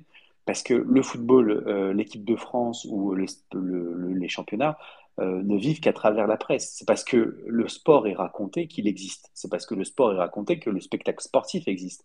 Donc, en quelque sorte, ça sera un peu, parfois un peu euh, condamnable et cette défiance est parfois pas assez légitime parce que bah, le football, si euh, l'équipe à l'époque Loto n'avait pas recensé les premiers matchs, n'avait pas fait vivre, bah, finalement, le football n'aurait pas eu cette, ce succès tant, tant escompté en fait. Donc, c'est. c'est ouais, mais dire juste, si je peux, tu te rappelles, il y a eu une période, les cahiers du football. On est d'accord qu'on était quand même dans une. Non mais oui, non, non, mais je veux dire, ça, ça, a été euh, le vrai euh, euh, contre-pouvoir de la, de la, DTN en fait. C'était les deux, les deux gros titres de presse qui se, qui, qui s'affrontaient entre guillemets. le pragma... Je vais caricaturer, hein, mais le pragmatisme et le romantisme entre guillemets. Mm. par exemple, les cahiers du football, ça n'a jamais pris vraiment en France. C'est pas quelque chose qui intéresse énormément les gens. Ce débat-là du jeu, de, de la philosophie de jeu, etc. Tu vois, enfin, c'est là-dessus que je veux. Je, c'est là-dessus je, je, comprends, je comprends bien. Et d'ailleurs, d'ailleurs, l'exemple, mais je trouve que même d'ailleurs l'exemple de l'Argentine est assez significatif, mais parce que l'Argentine aussi ne s'identifie pas à une seule identité de jeu. C'est-à-dire que là, on prend voilà, nationale, mais chaque club a aussi une identité de jeu. Et en France, c'est marrant, mais en France, aujourd'hui, bah, on parle des cahiers du foot, mais pendant longtemps, même dans SoFoot, dans les premiers et tout, on a relaté pendant longtemps qu'est-ce qui a fait euh, l'originalité de, je sais pas, du, jeu à la nantaise. Enfin, on est revenu mm. euh, dans ces trucs-là, le jeu auxerrois de 95, enfin, toutes ces mm. thématiques-là. Et je pense qu'effectivement, il y avait peut-être à l'époque une culture euh, footballistique plus ancrée, plus à, moindre échelle, qui faisait que finalement, bah, on vivait à travers ça. Et la spécificité française aussi, en, en quelque sorte, c'est quand même que, voilà, comme je disais tout à l'heure, c'est une dimension étatique du sport, et donc finalement, ce qu'on va faire valoir à tout prix, c'est euh, euh, l'équipe nationale. Et euh, c'est l'équipe nationale qui, elle, représente le football. Ce que c'est que le, football en France? Pas le football français, mais ce que c'est que le football en France? Alors que tu vas en Angleterre, tu vas en Espagne, tu vas en Allemagne. Oui, les clubs ont une vraie importance. Les clubs ont une vraie identité. les clubs se sont construits dans des identités très, très singulières, très particulières. Alors, en France, il y a aussi ça, mais à moindre échelle, contrairement à ces pays-là. À moindre échelle à vraiment moindre échelle. Et, je pense que c'est aussi pour ça, je me permets de te couper, je pense que c'est aussi pour ça qu'il y a énormément de gens en France qui supportent beaucoup de clubs étrangers au lieu de supporter des clubs euh, des clubs français. Quand tu vois euh, des clubs allemands en deuxième, troisième division qui euh, qui font au stade plein 35 000 personnes, 40 000 personnes, et quand tu vois des clubs en France comme Auxerre ou même Troyes qui ont à peine 10, 15 000, 20 000 supporters en France, je pense que ça joue aussi cet aspect, cet aspect raconter une histoire, cet aspect, cet aspect projet, pardon, cet aspect jeu, cet aspect euh, on vous amène avec nous, on vous, vous, raconte quelque chose et puis vous faites partie du projet. Je pense que ça joue aussi beaucoup dans l'attachement qu'a les gens dans les clubs français. Et puis ça, ça, véhicule une part de soi. C'est-à-dire que quand vous regardez un match de football, c'est nous-mêmes qui nous qui rejoignons sur le terrain. C'est une pièce de théâtre. Donc si vous, vous avez euh, un caractère que vous aimez, euh, vous avez tel ou tel type de valeur ou tel type de, de, de caractère, vous allez peut-être retrouver dans une équipe qui n'est pas forcément celle de la région géographique où vous vous trouvez euh, des, euh, une forme de, de mimétisme, d'équivalence dans ce que vous êtes. C'est pour ça que les gens un peu rugueux de ça, ils adorent le, le voilà, le, le fighting spirit anglais qu'on retrouve plus difficilement en France, alors que d'autres préfèrent, les tacticiens préfèrent à la rigueur des jeux espagnols. Enfin, bref, je, caricature un peu, mais, mais c'est un peu cette idée-là, cette idée de se retrouver euh, euh, dans, des cultures footballistiques bien distinctes. Alors, je vais lancer, euh, je vais lancer Raph. Il a une question pour vous. Et puis après, on va passer à la dernière, dernière partie de ce space qui sera quid du futur pour, la future génération. est-ce que c'est est-ce voué à changer? Voilà. Raph, je te lance, je te lance là-dessus. Euh, je vais d'abord répondre à quelque chose qu'a pu dire Seguir, à une question qu'a pu poser Seguir euh, il y a 10 minutes maintenant, puisque tout le monde parle et c'est hyper intéressant. Moi, je, bois vos paroles. Euh, sur le, fait de voir que les, les, entraîneurs deviennent consultants, on l'a vu avec Grovenek, avec Pascal Duprat, etc. moi, j'ai surtout l'impression que les plateaux télé, notamment Canal+, leur permettent d'avoir une visibilité qu'ils n'ont plus en étant trop longtemps en dehors des terrains et ça leur permet de, de, de, raviver leur image auprès de clubs qui les avaient potentiellement oubliés. On l'a très bien vu avec Grovenek qui arrivait au LOSC comme ça alors qu'il avait pu entraîner des il avait pu entraîner des depuis très longtemps. Mais euh, je peux surtout Domenech, je pensais, je pensais à Domenech surtout dans ce cas de figure-là, qui, euh, anime euh, l'équipe 21 et qui se retrouve à Nantes alors que, alors que comme il a un passé désastreux, c'est même pire que ça, c'est-à-dire qu'il y a un retournement du stigmate, c'est que lui qui était quand même fustigé se retrouve enfin, comme retrouve un capital euh, réputationnel et il se retrouve à être entraîneur de, d'un club de foot et finalement pour avoir les mêmes, euh, finalement avoir les mêmes, les mêmes, les mêmes résultats qu'il aurait eu euh, peut-être dix ans auparavant. Quoi. Donc, effectivement, il y, a cette image-là de redorer, effectivement, de, d'adosser un capital, voilà, un capital intellectuel qui permettrait de servir un peu le. Ah ouais. Et, si je peux rebondir là-dessus aussi, c'est, je pense qu'il y y a ça évidemment, la recherche finalement de la visibilité, d'être toujours, d'être toujours là d'être visible. Euh, mais il y a aussi en fait les télés. Pourquoi elles prennent des, des, des, gens des gens comme ça? Parce que je pense que leurs paroles. Euh, on revient à ce qu'on disait tout à l'heure sur la culture foot en général en France. Je pense que par exemple, si moi je suis à Canal Plus et que je dis un truc, ça aura moins d'un. Enfin, les gens écouteront moins ou peut-être se diront ouais, si en fait c'est qui lui? Euh, par rapport à un, euh, Antonetti, un Gourvenec, etc. Et ça en France, euh, c'est une réalité qu'il faut prendre en compte. On n'a pas de, encore une fois, hein, à part à l'after, on n'a pas de grands journalistes dont la parole est réellement écoutée. On préfère écouter voilà Dugarry, Roten, Gourvenec, etc. Parce que en France, c'est comme le, fait le fait d'avoir un parcours. Bah, en fait, on revient à ce qu'on disait avec les entraîneurs. Hein. le fait d'avoir eu un parcours pro amène une crédibilité légitime ou pas, je sais pas, mais en tout cas amène une crédibilité envers le public qui écoute peut-être un peu plus attentivement ou qui est plus en accord avec ce que disent ces personnes-là que des gens euh, lambda, entre guillemets. Yacine, tu, lances parfaitement ma question. Euh, je voulais revenir sur euh, l'accessibilité des diplômes et sur le fait que le foot français, finalement, si je résume un peu tout ce qu'on a dit depuis le début sur ce point-là, le football français se bride en, en, évitant de, en fermant la porte à certains profils comme le tien ou comme d'autres euh, d'autres d'autres profils. Et, euh, et, finalement perd énormément de, potentiel. Pourquoi est-ce qu'on n'arrive pas à changer ça et, à finalement ouvrir les portes? Est-ce que c'est simplement une question de, de, relation et on veut rester euh, avec un cercle qu'on connaît? Et enfin ce sera peut-être ma deuxième question c'est peut-être plus pour Seguir. J'ai envie de savoir, moi, est-ce que ça peut créer une sorte de frustration dans nos territoires où on sait que euh, si euh, nos territoires sont une ressource de joueurs, euh, ils peuvent, pourquoi ne peuvent-ils pas l'être aussi de techniciens dans le monde amateur? Je pense qu'il y a énormément de techniciens qui sont doués et qui, pourraient bénéficier d'une brèche dans, nos portes qui sont aujourd'hui fermées et, inaccessibles. je vais répondre à la première, donc sur les diplômes effectivement, c'est un facteur limitant. Euh, parce qu'on revient à ce qu'on disait, le football professionnel doit appartenir aux anciens joueurs professionnels. Euh, donc, ils ont toutes les facilités pour accéder au diplôme. Alors, parenthèse, ça? alors, parenthèse vite fait, c'est que ça existe dans tous les pays du monde. Sauf qu'en fait, en France, comme on a décidé qu'il y aurait que, par exemple, je vais prendre vite fait, 10 UEFA Pro par an, en fait, ça limite le nombre au Portugal, je répète, euh, parce qu'en fait, les 10, c'est une norme UEFA. C'est-à-dire que l'UEFA donne le droit à chaque fédération de passer 10 diplômes UEFA Pro. Après, chaque fédération a le droit de demander une dérogation. Exemple, l'Angleterre avait déjà demandé une dérogation euh, pour en avoir 20, euh, et les Portugais, eux, ont carrément créé une formation universitaire. Donc, pour changer ça, en fait, moi, je pense que c'est, alors ça va être un peu plus élargi, mais c'est finalement toute l'organisation de la fédération qui a à revoir comment on nomme le DTN, comment on nomme le président de la fédération, euh, les élections? Je rappelle que euh, tout le monde ne vote pas à l'élection de la Fédé, euh, ce sont des grands électeurs, etc. voilà, je pense qu'il y a tout un mode de gouvernance à revoir pour ouvrir. même si le foot, évidemment, c'est un sport particulier, etc. Moi, je vais rappeler que le DTN en athlétisme qui a eu les meilleurs résultats, c'était Rani Yalouz et euh, pourtant, il venait pas de l'athlétisme, il venait de la lutte. Mais en fait, la politique qu'il a, mise en place a permis de. Et en fait, dans le foot, on ne peut pas s'ouvrir à ça puisqu'il faut être ancien footballeur, etc., etc. Les DTN sont tous issus du cursus, euh, du circuit. Euh, voilà. Je pense qu'il faut.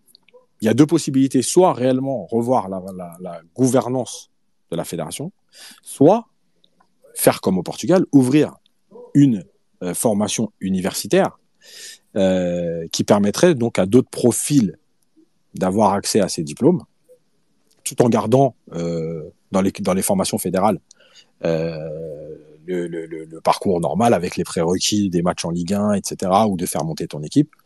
mais ça ouvrirait d'autres portes. En ouvrant ces portes, vous permettez donc à d'autres profils d'avoir accès à des postes qui aujourd'hui leur sont impossibles, mais vous permettez aussi aux entraîneurs français de s'exporter. Parce que si demain, moi, je suis en France et que j'ai l'UFA Pro et que je peux pas entraîner en France pour toutes les raisons qu'on a déjà évoquées, euh, ben peut-être que j'irai postuler en Espagne, en Belgique, en Allemagne, je sais pas, voilà. Euh, donc tout ça, c'est pas rien et je pense que c'est en fait une vision globale de ce que doit être, de ce que doivent être les diplômes. Pourquoi on limite aussi les diplômes? Pour éviter parce qu'il y a 60 clubs qui sont concernés par exemple par l'UFA Pro, les deux clubs, les deux championnats de Ligue 1, Ligue 2 et le championnat national. Ça fait 60 postes. Bon, en gros, si vous avez 2000 UEFA Pro, euh, il va y avoir, euh, il va y avoir problème. C'est comme ça que la, fédération euh, le pense. En gros, on n'a pas besoin d'avoir 2000 UEFA Pro parce que de toute façon, il y a 60 clubs pro. Voilà, moi, je pense que c'est pas comme ça qu'on devrait voir les choses.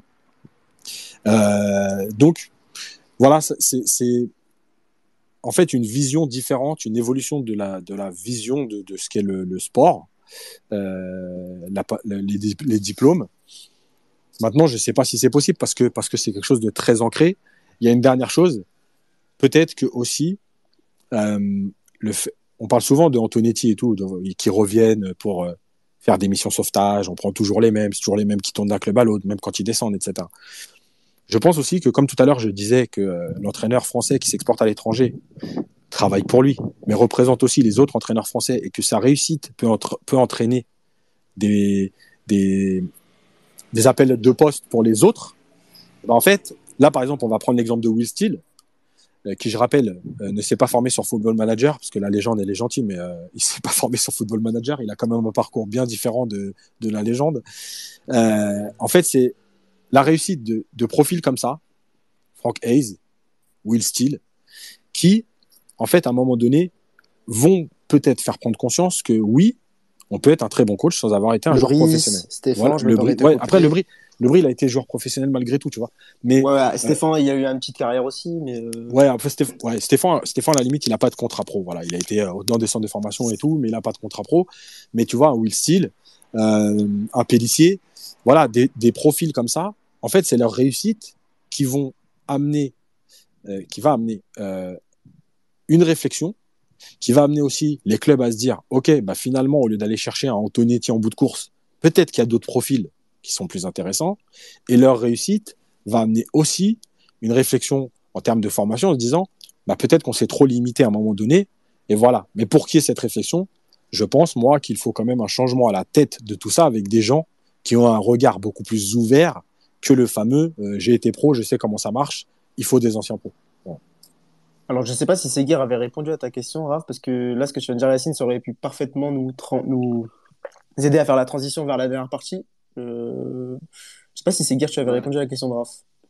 Euh, non, j'ai pas répondu, mais après, ça rejoint un peu ce qui a été dit précédemment. Hein. Euh, effectivement, ça, ça minimise. Euh, il y a un réseau, c'est-à-dire qu'il y a quand même un, un il y a peu de postes, et donc forcément, euh, c'est comme, euh, comme l'échelle sociale, c'est-à-dire que tous ceux qui sont en haut vont pas redescendre. Donc euh, il faut que, un moment, ils conservent un peu leur, leur avantage. Et c'est vrai que là, l'enjeu réputationnel, et c'est ce que je disais tout à l'heure sur les catégories d'entraîneurs, ceux qui vont le mieux réussir, c'est ceux qui ont, su, cultiver tout le réseau, qui ont su en faire une ressource pour pouvoir perdurer dans ce milieu-là. C'est pour ça qu'on voit toujours les mêmes tournées autour des clubs et qu'on voit très peu de gens émerger. Alors après, pour l'apparition de nouveaux joueurs, euh, effectivement, il faut mettre en place des structures ou autres, mais il y a des logiques marchandes finalement qui aussi euh, euh vont influencer tout ça. Si aujourd'hui on a eu si on a eu l'émergence de Nagelsmann, mais notamment, notamment, je ne sais plus son nom exact, de le mec du Red Bull, le premier. Rangnick qui a été l'un des premiers justement à mettre en, place toute une nouvelle façon de, voilà, de, visionner les matchs, d'analyser l'ensemble tactique avec des datas ou autres. Je pense que l'émergence justement de ces nouvelles formes de technologie vont quand même bouleverser la donne et vont peut-être faire bousculer euh, la hiérarchie, l'organisation, euh, l'organisation classique, globale, la hiérarchisation des, des postes et, et des personnes. Néanmoins, je pense que voilà, c'est des bouleversements qui sont soit techniques, soit technologiques, soit économiques, qui vont peut-être mettre en place choses malgré, euh, et puis après, par la suite, peut-être aussi mettre des structures en place pour faire valoir ces choses-là. Mais, mais c'est vrai qu'effectivement, l'enjeu réputationnel qui est encore en vigueur aujourd'hui euh, empêche finalement les, les, les, postes, voilà, les postes, les, les entraîneurs d'émerger avec, avec des...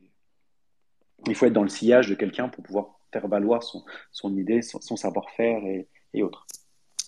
D'ailleurs, juste, attends, juste, quand j'étais en formation, je vais donner cette phrase parce qu'elle est, elle est quand même marquante quand vous êtes en formation à la Fédé. Euh, on vous dit, dès le début pratiquement, les compétences c'est bien, mais le plus important c'est le réseau. Voilà. Donc je pense que tout est dit quoi.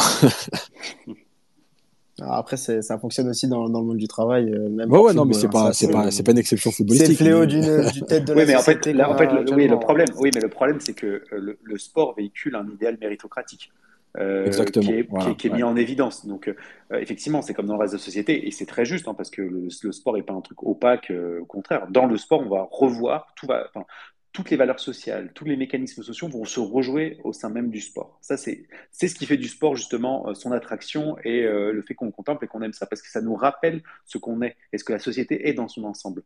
Euh, néanmoins, le sport vit sur des valeurs et capitalise sur des valeurs qui sont des valeurs idéales, enfin, pardon, idéales démocratiquement parlant. C'est-à-dire qu'elle joue l'égalitarisme, c'est-à-dire que tout le monde est sur le, à la, à, la, ligne du 100 mètres et celui qui gagne, c'est celui qui franchit la ligne, enfin, la ligne de, la ligne d'arrivée en premier.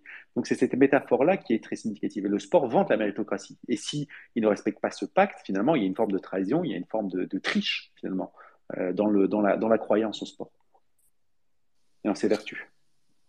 Merci, euh, merci à vous. En fait, je voulais juste dire avant, mais tu as bien fait de, le dire, Yacine, parce que c'était très intéressant. Euh, moi, je voulais juste dire que j'ai l'impression, en tout cas, avant de passer à la dernière partie, que, en tout cas, le public, et en France, on est euh, un peu plus éveillé, on est, enfin, on est de plus en plus éveillé à tout ce qui est data, à tout ce qui est technologie, à tout ce qui est tactique. En tout cas, de mon point de vue, c'est peut-être j'ai peut-être un, prisme qui est qui n'est pas vraiment euh, euh, bon, mais j'ai l'impression que rien que l'émission qu'on fait ce soir, rien que les podcasts qui commencent à, émerger, je pense à Coparena, je pense à je pense à tout ce qui est qui tourne autour de la géopolitique du sport, je pense à, l'after qui prend de plus en plus d'ampleur, je pense à je pense à plein de choses comme ça.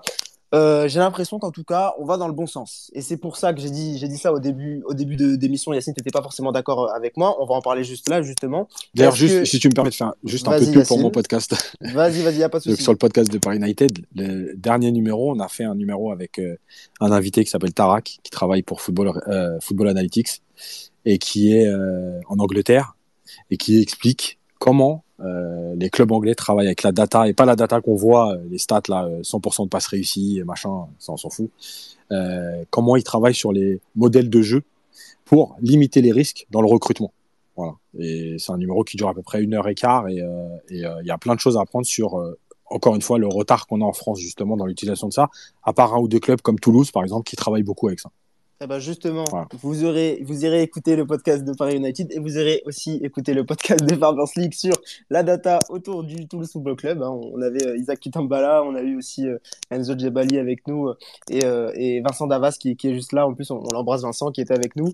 Et un super podcast aussi parfait à écouter. Donc, vous aurez deux heures de podcast sur la data à écouter. voilà, donc merci à toi Yacine, ça permet de passer notre pub aussi. donc je disais, est-ce qu'on va dans le bon sens? Il y a une nouvelle génération de coachs. T'en parlais tout à l'heure, Yacine. Je pense à Francaise, je pense à Régis Lebris, je pensais à Julien Stéphan avant. Euh, tu parlais de Pellissier. Euh, moi, j'ai l'impression, alors je me trompe peut-être, mais j'ai l'impression que, alors, euh, l'arrivée de Marcelo Bielsa à Marseille a mis un coup de fouet, en tout cas au niveau de la presse. en tout cas, au niveau de la presse, mais j'ai l'impression que ça a mis un coup de fouet et ça a un petit peu accéléré l'accélération euh, des coachs étrangers en France et euh, le fait que les coachs, euh, les coachs, j'ai dit étrangers, les coachs étrangers en France et le fait que les coachs français se débrident un petit peu. est-ce que, est-ce que je me trompe? Est-ce que vous avez à peu près le même avis que moi? Est-ce que je suis trop optimiste? Yacine, je vais te lancer et puis. alors, je pense un peu trop optimiste. oui, Bielsa a amené quelque chose dans euh, la façon de jouer, dans le déséquilibre qui pouvait amener des résultats. Euh, alors peut-être pas sur la durée, mais en tout cas, euh, on a vu du spectacle avec le, Marseille de Bielsa, etc. Et je pense que tout le monde était, content de voir ces les matchs. Moi, j'ai une vision un peu différente, c'est que je pense que l'émergence des nouveaux coachs, et, je pense que ça rejoindra ce que vient de dire Seguir juste avant, c'est aussi l'économie qui engendre ça. Je m'explique. Il y a eu le Covid, il y a eu des problèmes économiques avec euh, les droits télé qui ont sauté, euh, qui devaient être à un milliard et qui euh, n'ont pas été payés, etc. Le problème, c'est que, enfin le problème, le truc, c'est qu'à un moment donné, les coachs reconnus, bon, je vais, je vais faire court, mais le, le, le salaire d'un coach en Ligue 1, euh, je crois que le, la, le moins, la charte, c'est 50 000 euros par mois. Euh, ces coachs-là, ils ont un parcours, ils ont un CV, ça, ça, vaut plus.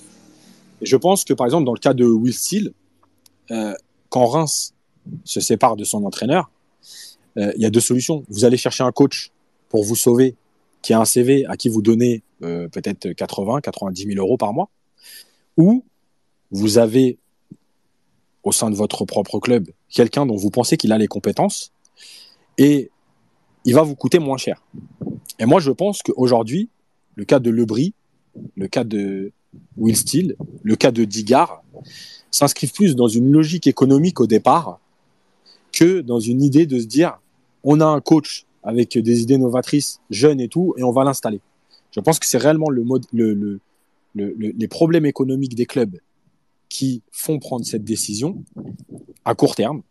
Et après, évidemment, bah, c'est le contenu et les résultats qui, qui feront que euh, ce, ce, choix sera validé ou pas et sera peut-être développé pour le futur.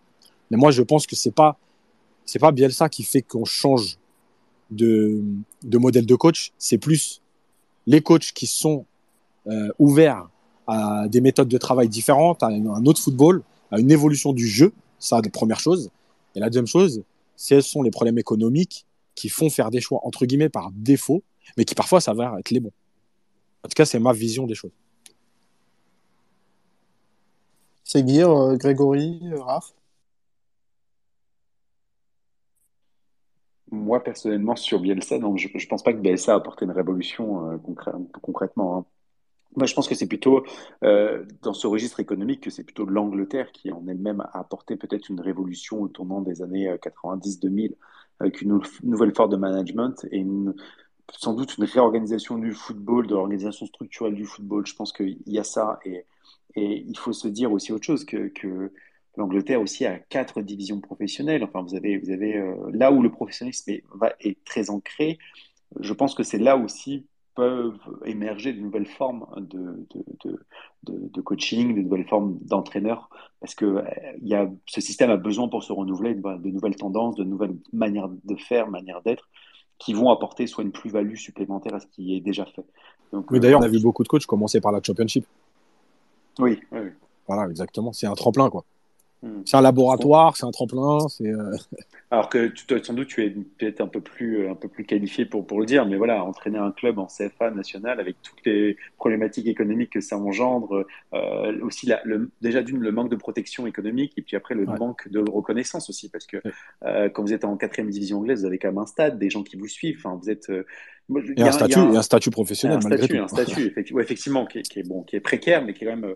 D'ailleurs, je, je, vous conseille quand même d'inviter un mec, si vous avez l'occasion de le faire, euh, euh, Pereira, euh, son prénom, je sais plus, il était, il était avec mon thèse, mais, euh, mais qui a bossé sur les footballeurs anglais, et notamment sur, le, sur, les, sur les jeunes issus de, de la formation française qui, qui n'ont pas de débouché en France et qui vont s'inscrire dans les divisions inférieures en Angleterre.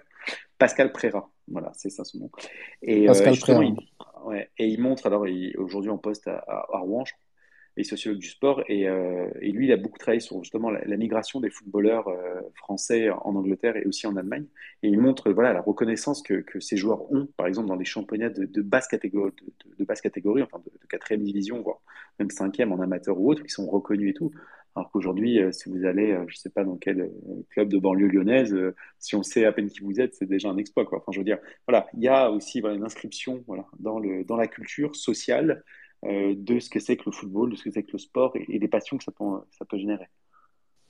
Finalement, pour revenir à la question de base, est-ce que le futur va être radieux pour les coachs français? Sinon, pourquoi? Et qu'est-ce qu'il faut changer? Voilà, pour, pour finir et pour clôturer un petit peu ce débat qui a été passionnant Et puis après, on va passer on va passer au quiz. Il y a Enzo, que, Enzo Gibali qui va revenir pour le quiz parce qu'il est friand de quiz depuis, euh, depuis les streams de, de Zach Nani. Donc, euh, donc voilà, vas-y, euh, Yacine, je te lance sur, sur ma question et après on va passer sur le quiz. Écoute, euh, j'ai envie d'être un peu optimiste, donc je vais dire oui, oui, si, euh, si en fait on se limite pas à, à l'instant T très court terme. Voilà, je reprends l'exemple de Will Steele. Il faut pas que ce soit juste un épiphénomène. Euh, il faut se dire voilà, est-ce que c'est parce que ce serait trop facile de dire c'est un coup de chance. qui sont tombés sur le bon. voilà. Je pense qu'il y a une vraie réflexion à mener. Je pense que les entraîneurs français doivent aussi mener une réflexion sur la formation, sur ce qu'elle est. Je vais venir vite fait sur la formation.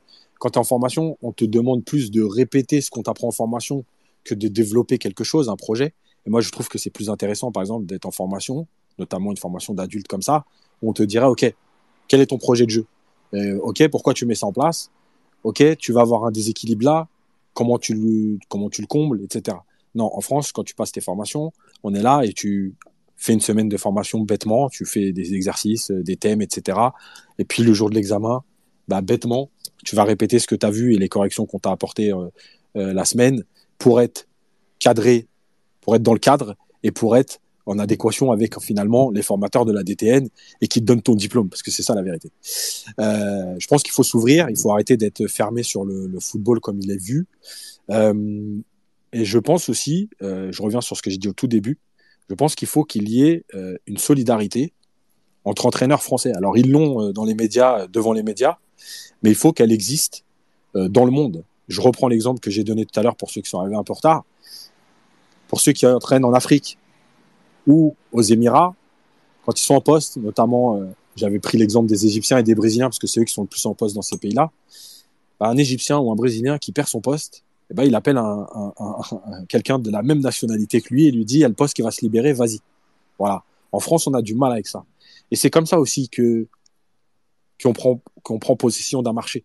Et c'est comme ça aussi qu'on s'exporte. Et c'est comme ça aussi que euh, que se place un peu partout. Voilà, c'est pas que à la Fédé d'aller faire du lobbying auprès de certaines fédérations pour que tel entraîneur devienne sélectionneur ou tel entraîneur prenne le meilleur club euh, du pays, euh, entraîne le meilleur club du pays. C'est plus une solidarité entre coachs. Voilà, moi demain je m'en vais euh, aux Émirats, j'entraîne et puis bah je vais me faire virer. Eh ben j'appelle un, un, Français et je lui dis écoute, là je vais me faire virer, je pense à la fin de la semaine c'est fini commence à prendre contact parce que euh, le poste va se libérer et tu vas gagner trois jours parce que les autres ils vont la prendre dans trois jours. Voilà, je pense que c'est aussi comme ça qu'on qu'on intègre un marché, qu'on le développe et qu'on permet au maximum d'entraîneurs de, de, cette nationalité de, de, de, prendre part aux choses. Et je reviens une dernière fois sur le jeu. Hayes l'a montré, Lebris l'a montré. Je pense qu'il y a une vraie, euh, une vraie évolution à avoir sur le contenu des matchs le football, c'est plus le football d'avant. quoi. Le football aujourd'hui, c'est quand même malgré tout un spectacle. Euh, c'est alors il faut des résultats, on reste dans la performance, c'est du football de haut niveau. Mais malgré tout, il y a des choses à donner. On voit par exemple, je prends l'exemple du PSG, puisque moi je suis un supporter du PSG et je fais euh, le podcast de Paris United. Voilà, le PSG a beau être euh, peut-être qu'il va être normalement champion à la fin de la saison. On voit bien que le contenu des matchs ne permet même pas d'être satisfait d'un titre de champion. Parce que le football, c'est plus, plus ça. Aujourd'hui, on n'est plus que dans le résultat on a besoin d'offrir autre chose en termes d'émotion, en termes de, de, jeu, de contenu, parce que parce qu'on a des émissions qui débriefent tout, parce qu'on a accès à tous les championnats, et que quand on regarde certaines équipes jouer à l'étranger, on se dit pourquoi en France on n'a pas ça? Alors aujourd'hui on l'a avec Lens, on l'a avec Lorient, euh, à une moindre échelle. Ça commence, voilà. Je pense que c'est là-dessus qu'il faut travailler si on veut réellement avoir une chance d'avoir des entraîneurs français à l'étranger euh, dans le futur. Guy et Grégory Raff, est-ce que vous avez des choses à rajouter sur ce que vient de dire euh, Yacine? Je suis d'accord sur cette idée de, projet où il euh, faut que les clubs aussi, euh, en tant que tels, parviennent à, prendre du recul sur les résultats rapides comme on peut le voir avec euh, la course au, sauvetage, euh, au sauvetage périlleux quand, quand des Duprat ou, des Antonetti sont, pris pour se sauver, et que l'accent soit mis sur l'envie de construire des projets sur le long terme. je pense, on pense, moi je pense forcément à Lens avec Francaise où tu vois que chaque saison il y a une étape, un palier de, de petit à petit même si c'est peut-être les contraintes économiques qui, euh, qui, le forcent. Mais en tout cas, je pense que certains clubs devraient prendre du recul. Bah, tu sais, juste, euh, juste, pour revenir sur les contraintes économiques, il faut savoir que la meilleure période de l'Espagne vient de la première crise et du fait que les Espagnols ont été obligés de euh, s'appuyer sur leur formation. Et finalement, ça a donné la période 2008-2012. Donc les contraintes économiques, c'est souvent celles qui te permettent aussi de faire les meilleurs choix des fois. Et, quand tu me dis tout ça, je pense, moi j'ai un club qui me frappe là à l'esprit, c'est Lyon, où, où, je me dis que euh, avec, euh, avec le l'environnement qui a été constitué autour de, de, ce, de, ce, club et de ce groupe, Euh, il faudrait qu'il y ait une véritable identité de projet plutôt que toujours essayer de prendre quelqu'un sur du, du, court terme pour essayer d'avoir des résultats euh, plus qu'une identité. Et c'est aussi euh, peut-être à nous, en tant que spectateurs, je le vois à Lille, où il y a une certaine mentalité qui change, où on, on, adore le jeu prôné par exemple par, par Fonseca et par, par l'esprit d'une équipe. Et, je pense que les mentalités dans la globalité doivent changer. Ben, merci à vous, euh, messieurs. Sigir, si tu as des choses à rajouter, n'hésite pas. Sinon, on va. Non, non, je pense que tout a été dit. Non, je, je connais un que... peu moins. Je pense que. Écoute, c'est. T'as as tout le mérite de, de, de l'avouer. Euh, je pense qu'on a été, on a été complet. Je vois qu'il euh, y a trois quarts des auditeurs actuels qui ne sont pas abonnés à Farmers League. Venez vous abonner à Farmers League. On organise des spaces tous les jeudis à 21h. Venez vous abonner à Farmers League, ça nous fait plaisir et puis bah, ça, ça récompense un peu le, travail qu'on fait. Euh, et puis je vais envoyer un message à Enzo parce qu'on va lancer le quiz. Euh, je vous remercie messieurs. Euh, on va lancer le quiz du coup, quiz sur les coachs français. On va faire, on va faire deux équipes. On va attendre, on va attendre Enzo parce qu'il va, il va arriver, il va sûrement rejoindre, il va sûrement rejoindre une des deux équipes. On va faire Grégory avec Raph et puis Seguir et Seguir et Yacine. Est-ce que ça vous va? Ouais, ouais allez-y. bon. Le quiz me fait toujours peur, mais est-ce que c'est -ce c'est équitable? Je, je, pense que c'est équitable. Yacine, il vaut pour deux. On va dire qu'il vaut pour deux. euh, donc, coach, euh, quiz pardon, sur les coachs. Euh, sur les coachs français, on va commencer avec une petite question. Et euh, alors, à votre avis, qui a été sacré? Enfin, c'est pas à votre avis, en fait, je, je, me trompe complètement. On va, on va la refaire. Je vais vous demander de me citer euh, groupe par groupe un entraîneur qui a été sacré champion de France en tant que coach, mais également en tant que joueur. Donc, un par un, euh, vous allez me donner un, un, nom de, un nom de coach qui a été champion en tant que coach et en tant que joueur. Le, la première équipe qui, qui perd est éliminée. Hein. Voilà. Donc, euh, cette question vaut deux points. C'est parti. Messieurs, on va commencer par l'équipe euh, Seguir et Yacine. J'y vais. Et attention, je vais, je vais, je vais inclure je vais inclure Enzo dans votre équipe parce que euh, Seguir apparemment n'est pas très porté jeu. Donc, si, euh... si, si, si, si, si, si, si, Ouais, bah, bah, je vais commencer, je vais commencer. Laurent Blanc déjà. Laurent Blanc, c'est beau. Raph, Greg. Euh, allez, je me lance. Euh... Vas-y, vas-y. Bon, attendez, mais j'ai même pas entendu le thème, moi. du coup. Ah bah attendez, je, je, vais, je vais redire la question ouais. alors. Alors, vous allez me donner chacun votre ouais. tour un coach qui a été sacré champion de France en tant que coach, mais également en tant que joueur. Et toi, tu es dans l'équipe de Seguir et de, et de Yacine. Vas-y, Raph et, et, Greg. Ouais. Euh... Je demande aux, aux, aux, aux auditeurs de ne pas donner les réponses dans les commentaires. Merci à vous. Vas-y, allez-y, c'est parti. Moi, j'étais parti avec euh, Didier Deschamps. Didier Deschamps, c'est bon. Là, on fait les faciles pour l'instant. Enzo, Seguir et Yacine. C'est à qui de commencer? C'est Yacine, du coup. Là. Ouais, c'est à nous. Enfin, c'est nous trois, on est ensemble. Bah, c'est mais... vous trois, ouais. Vous, vous décidez entre vous. Ah, on continue? Ouais. Allez-y, ouais.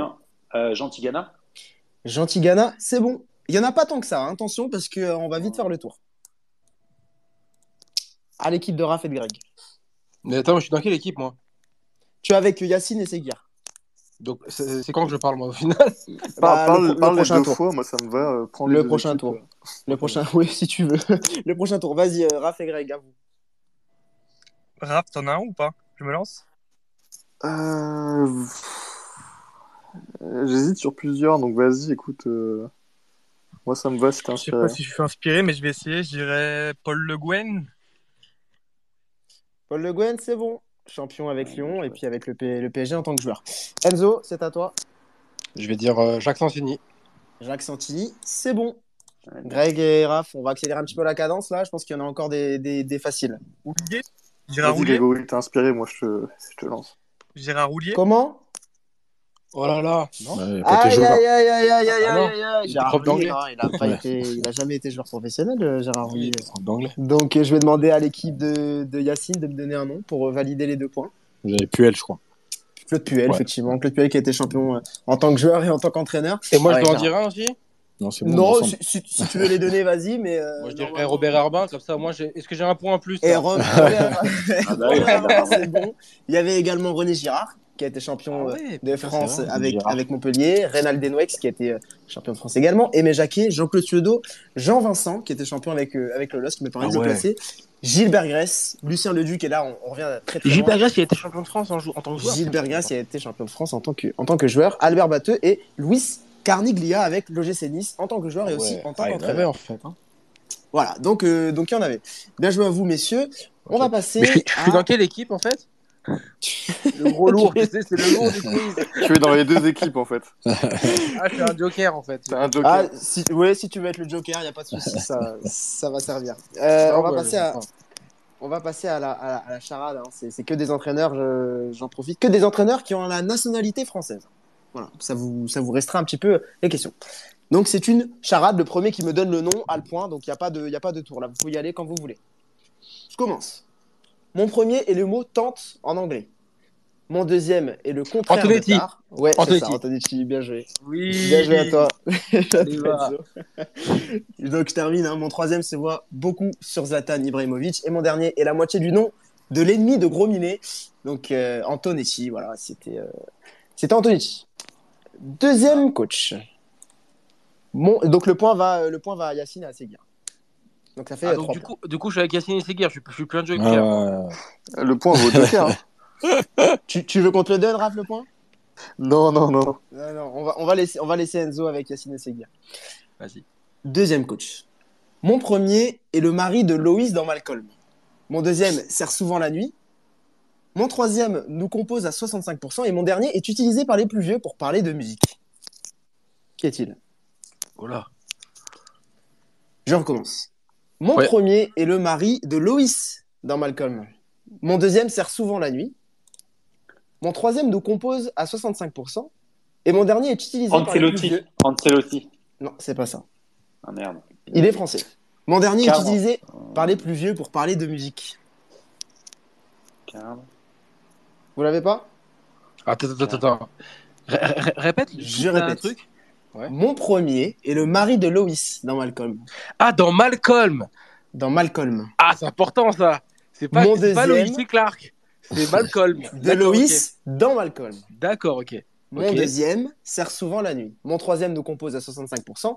Et mon dernier est utilisé par les plus vieux pour parler de musique. Est-ce que dans les coms, vous l'avez? En fait, c'est, deuxi- c'est le deuxième indice qui me. qui Ah, me je, sais. Je sais. Ouais. Vas-y, dis-moi, c'est Guy. Euh, Ali Lodic. Allez, Lodic, c'est ça. Ah ouais. Ah, il, c'est ah, il est Ah, français, dit Et il a la nationalité française depuis 1995.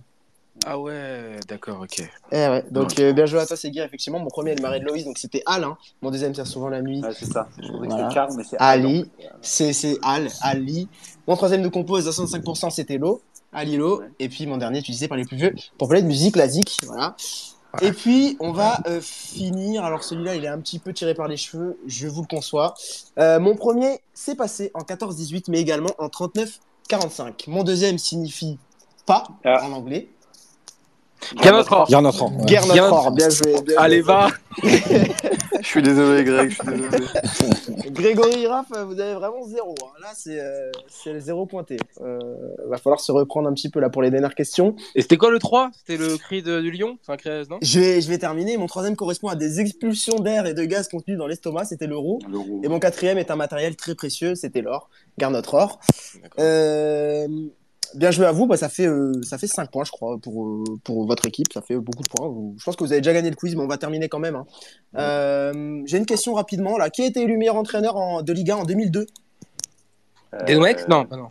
Pas 2002. Non. Le Gwen, non En Raph 2002. Peut-être Alain quelque chose Ali Lodic. 2002. 2002. T'avais qui en 2002 Laszlo Bologna? Non. Santini. Francini Ah, Non, Francis Muller Euh, non, pas Francis euh. Joël Muller. Joël Muller. Et c'est ça, Joël Muller, entraîneur Joël de Muller, Francis Muller. qui finit, de- qui finit deuxième hein, derrière, euh, Ah oui, c'est vrai. derrière euh, l'Olympique Lyonnais. Bien, joué, bien joué à toi Enzo. T'es vraiment un crack, hein, t'es le crack des quiz en fait. C'est ça que tu devrais faire comme métier en fait. Lâche, lâche le recrutement, tu va faire. euh, faire J'ai pas, eu- la chance d'en participer à beaucoup euh, dans les trucs, mais j'adore ça les quiz. Ça m'éclate. J'adore les faire en général, j'a- j'adore les préparer, mais les répondre, c'est C'est sympa aussi. Là, j'ai une question assez, assez compliquée. Euh, vous allez me donner chacun euh, une réponse. Vous allez vous concerter entre vous. Quel est l'entraîneur français encore en activité avec le meilleur pourcentage de victoires en Ligue 1 Laurent à Blanc 5% près? Vous allez devoir me donner le nom et le pourcentage. Ah, Laurent Blanc, non? Moi, je dirais Laurent Blanc. Non? Non, c'est pas En bon. activité, je suis encore. Euh, Joueur, entraîneur français en activité qui a le meilleur pourcentage de victoires en Ligue 1. C'est pas bon, Laurent Blanc, du coup? Ah, alors, Va falloir me donner chacun votre tour le nom Ah, ok. et le pourcentage. Et je Un pourcentage? Ouais, mais je moi, je dirais, moi, je dirais Laurent Blanc avec à peu près, allez, je dirais quoi 55, 50, 55% de victoire, allez. Et au PSG, il fait tellement, tellement un carnage. Ouais. Laurent Blanc, 55% de victoire. Ok. Euh, Moi, je, je, je passe. non, franchement, je connais. Franchement, je, je vois pas du tout. À part peut-être Laurent Blanc, la réponse a été dite. Alors mais- attention, attention, attention. J'ai oublié de préciser un- un- Ouais. une chose. Ouais. C'est les coachs qui ont fait plus de 300 matchs en Ligue 1. ah, ouais, c'est pas Laurent. Ah, Donc Laurent Blanc n'a pas fait Ouais. plus de 300 matchs en Ligue 1. ah ouais, ah bah oui. ah bah oui. Excusez-moi, j'ai oublié de le dire, c'est Ah. très important. Parce que je pense Ah bah qu'effectivement, oui. ça aurait été Laurent Blanc. Ah bah oui. Est-ce que là- Galtier, il est, il est bon là-dedans? Est-ce que Galtier il est bon là-dedans? Euh, Je vais pas donner d'indice, mais euh, je suis pas sûr que Galtier il soit dans le classement. Ouais, c'est un gros indice quand même. Donc euh, réfléchissez bien. Gros, gros indice. C'est un gros Réf- indice, quand même. réfléchissez bien. Attends, je réfléchis. Euh... Et 300. il, il rentre, il rentre dans le thème puisque il a entraîné à l'étranger. Ah ouais? Claude Puel, là-dedans. Non, trop- Alors, euh, Peut-être possible, hein. Garcia, non, je sais pas s'il a fait les 300. Ouais, c'est peut-être. C'est peut-être Rudy Garcia. hein. Il en a fait 300, c'est sûr. Il a fait pas mal aussi. Hein. Nice, Le Mans, enfin Lille, Le Mans. Ah, mais attends, mais il entraîne en Ligue 1 en ce moment ou il entraîne pas en Ligue 1 il, il doit être en activité, pas forcément en Ligue 1, Ah, d'accord, en voilà. il entraîne toujours. ouais. Donc euh, on va Ah, passer aux, aux réponses, messieurs. On va, Rudy Garcia. Je vais Rudy demander Garcia. Yacine Seguirenzo. Qui? Rudy Garcia. Avec combien de 63 pourcentage de victoire? 63% de victoire. Ouais, c'est- 63% Non. Ah ouais. Est-ce que je bloque 63% Ouais, non, bloc euh, 57. Ah ouais, d'accord. 57, Ça, c'est ça un reste 5%, haut. 5% près. 5 pour 57, c'est parti, c'est bloqué. Raph et Grégory, euh, qui et combien de pourcentage de victoire? Moi, moi Est-ce que vous suivez sur, ou est-ce que euh, vous- sur vous tentez un Garcia également. Euh, pourcentage, ils ont dit 57, ils ont dit? Moi, je serais plus bas, moi. 57, Ah, c'est bah, bon. du, du coup, je, je mettrais 55. Alors, quel est l'entraîneur français encore en activité avec le meilleur pourcentage de victoire en Ligue 1 je peux à proposer. 5% près Moi, je C'était. Moi, je propose. Attends, je peux pas proposer encore. Vas-y, si Laisse le jouer. Joker. Le Moi, je Joker, dis- vas-y. Moi, moi, pour moi, Claude Puel, c'est une très bonne idée. Je le sens bien, là, Claude Puel, là. 300 matchs du Ligue 1, là, je les sens Alors, aux alentours de Moi, ça. je pense que je pense que t'as pas bien 45%. entendu. Pas bien, je pense que t'as pas bien écouté la consigne parce qu'il doit toujours être en activité. Mais il est encore en activité, Claude Puel, non? Bah, il entraîne pas un club.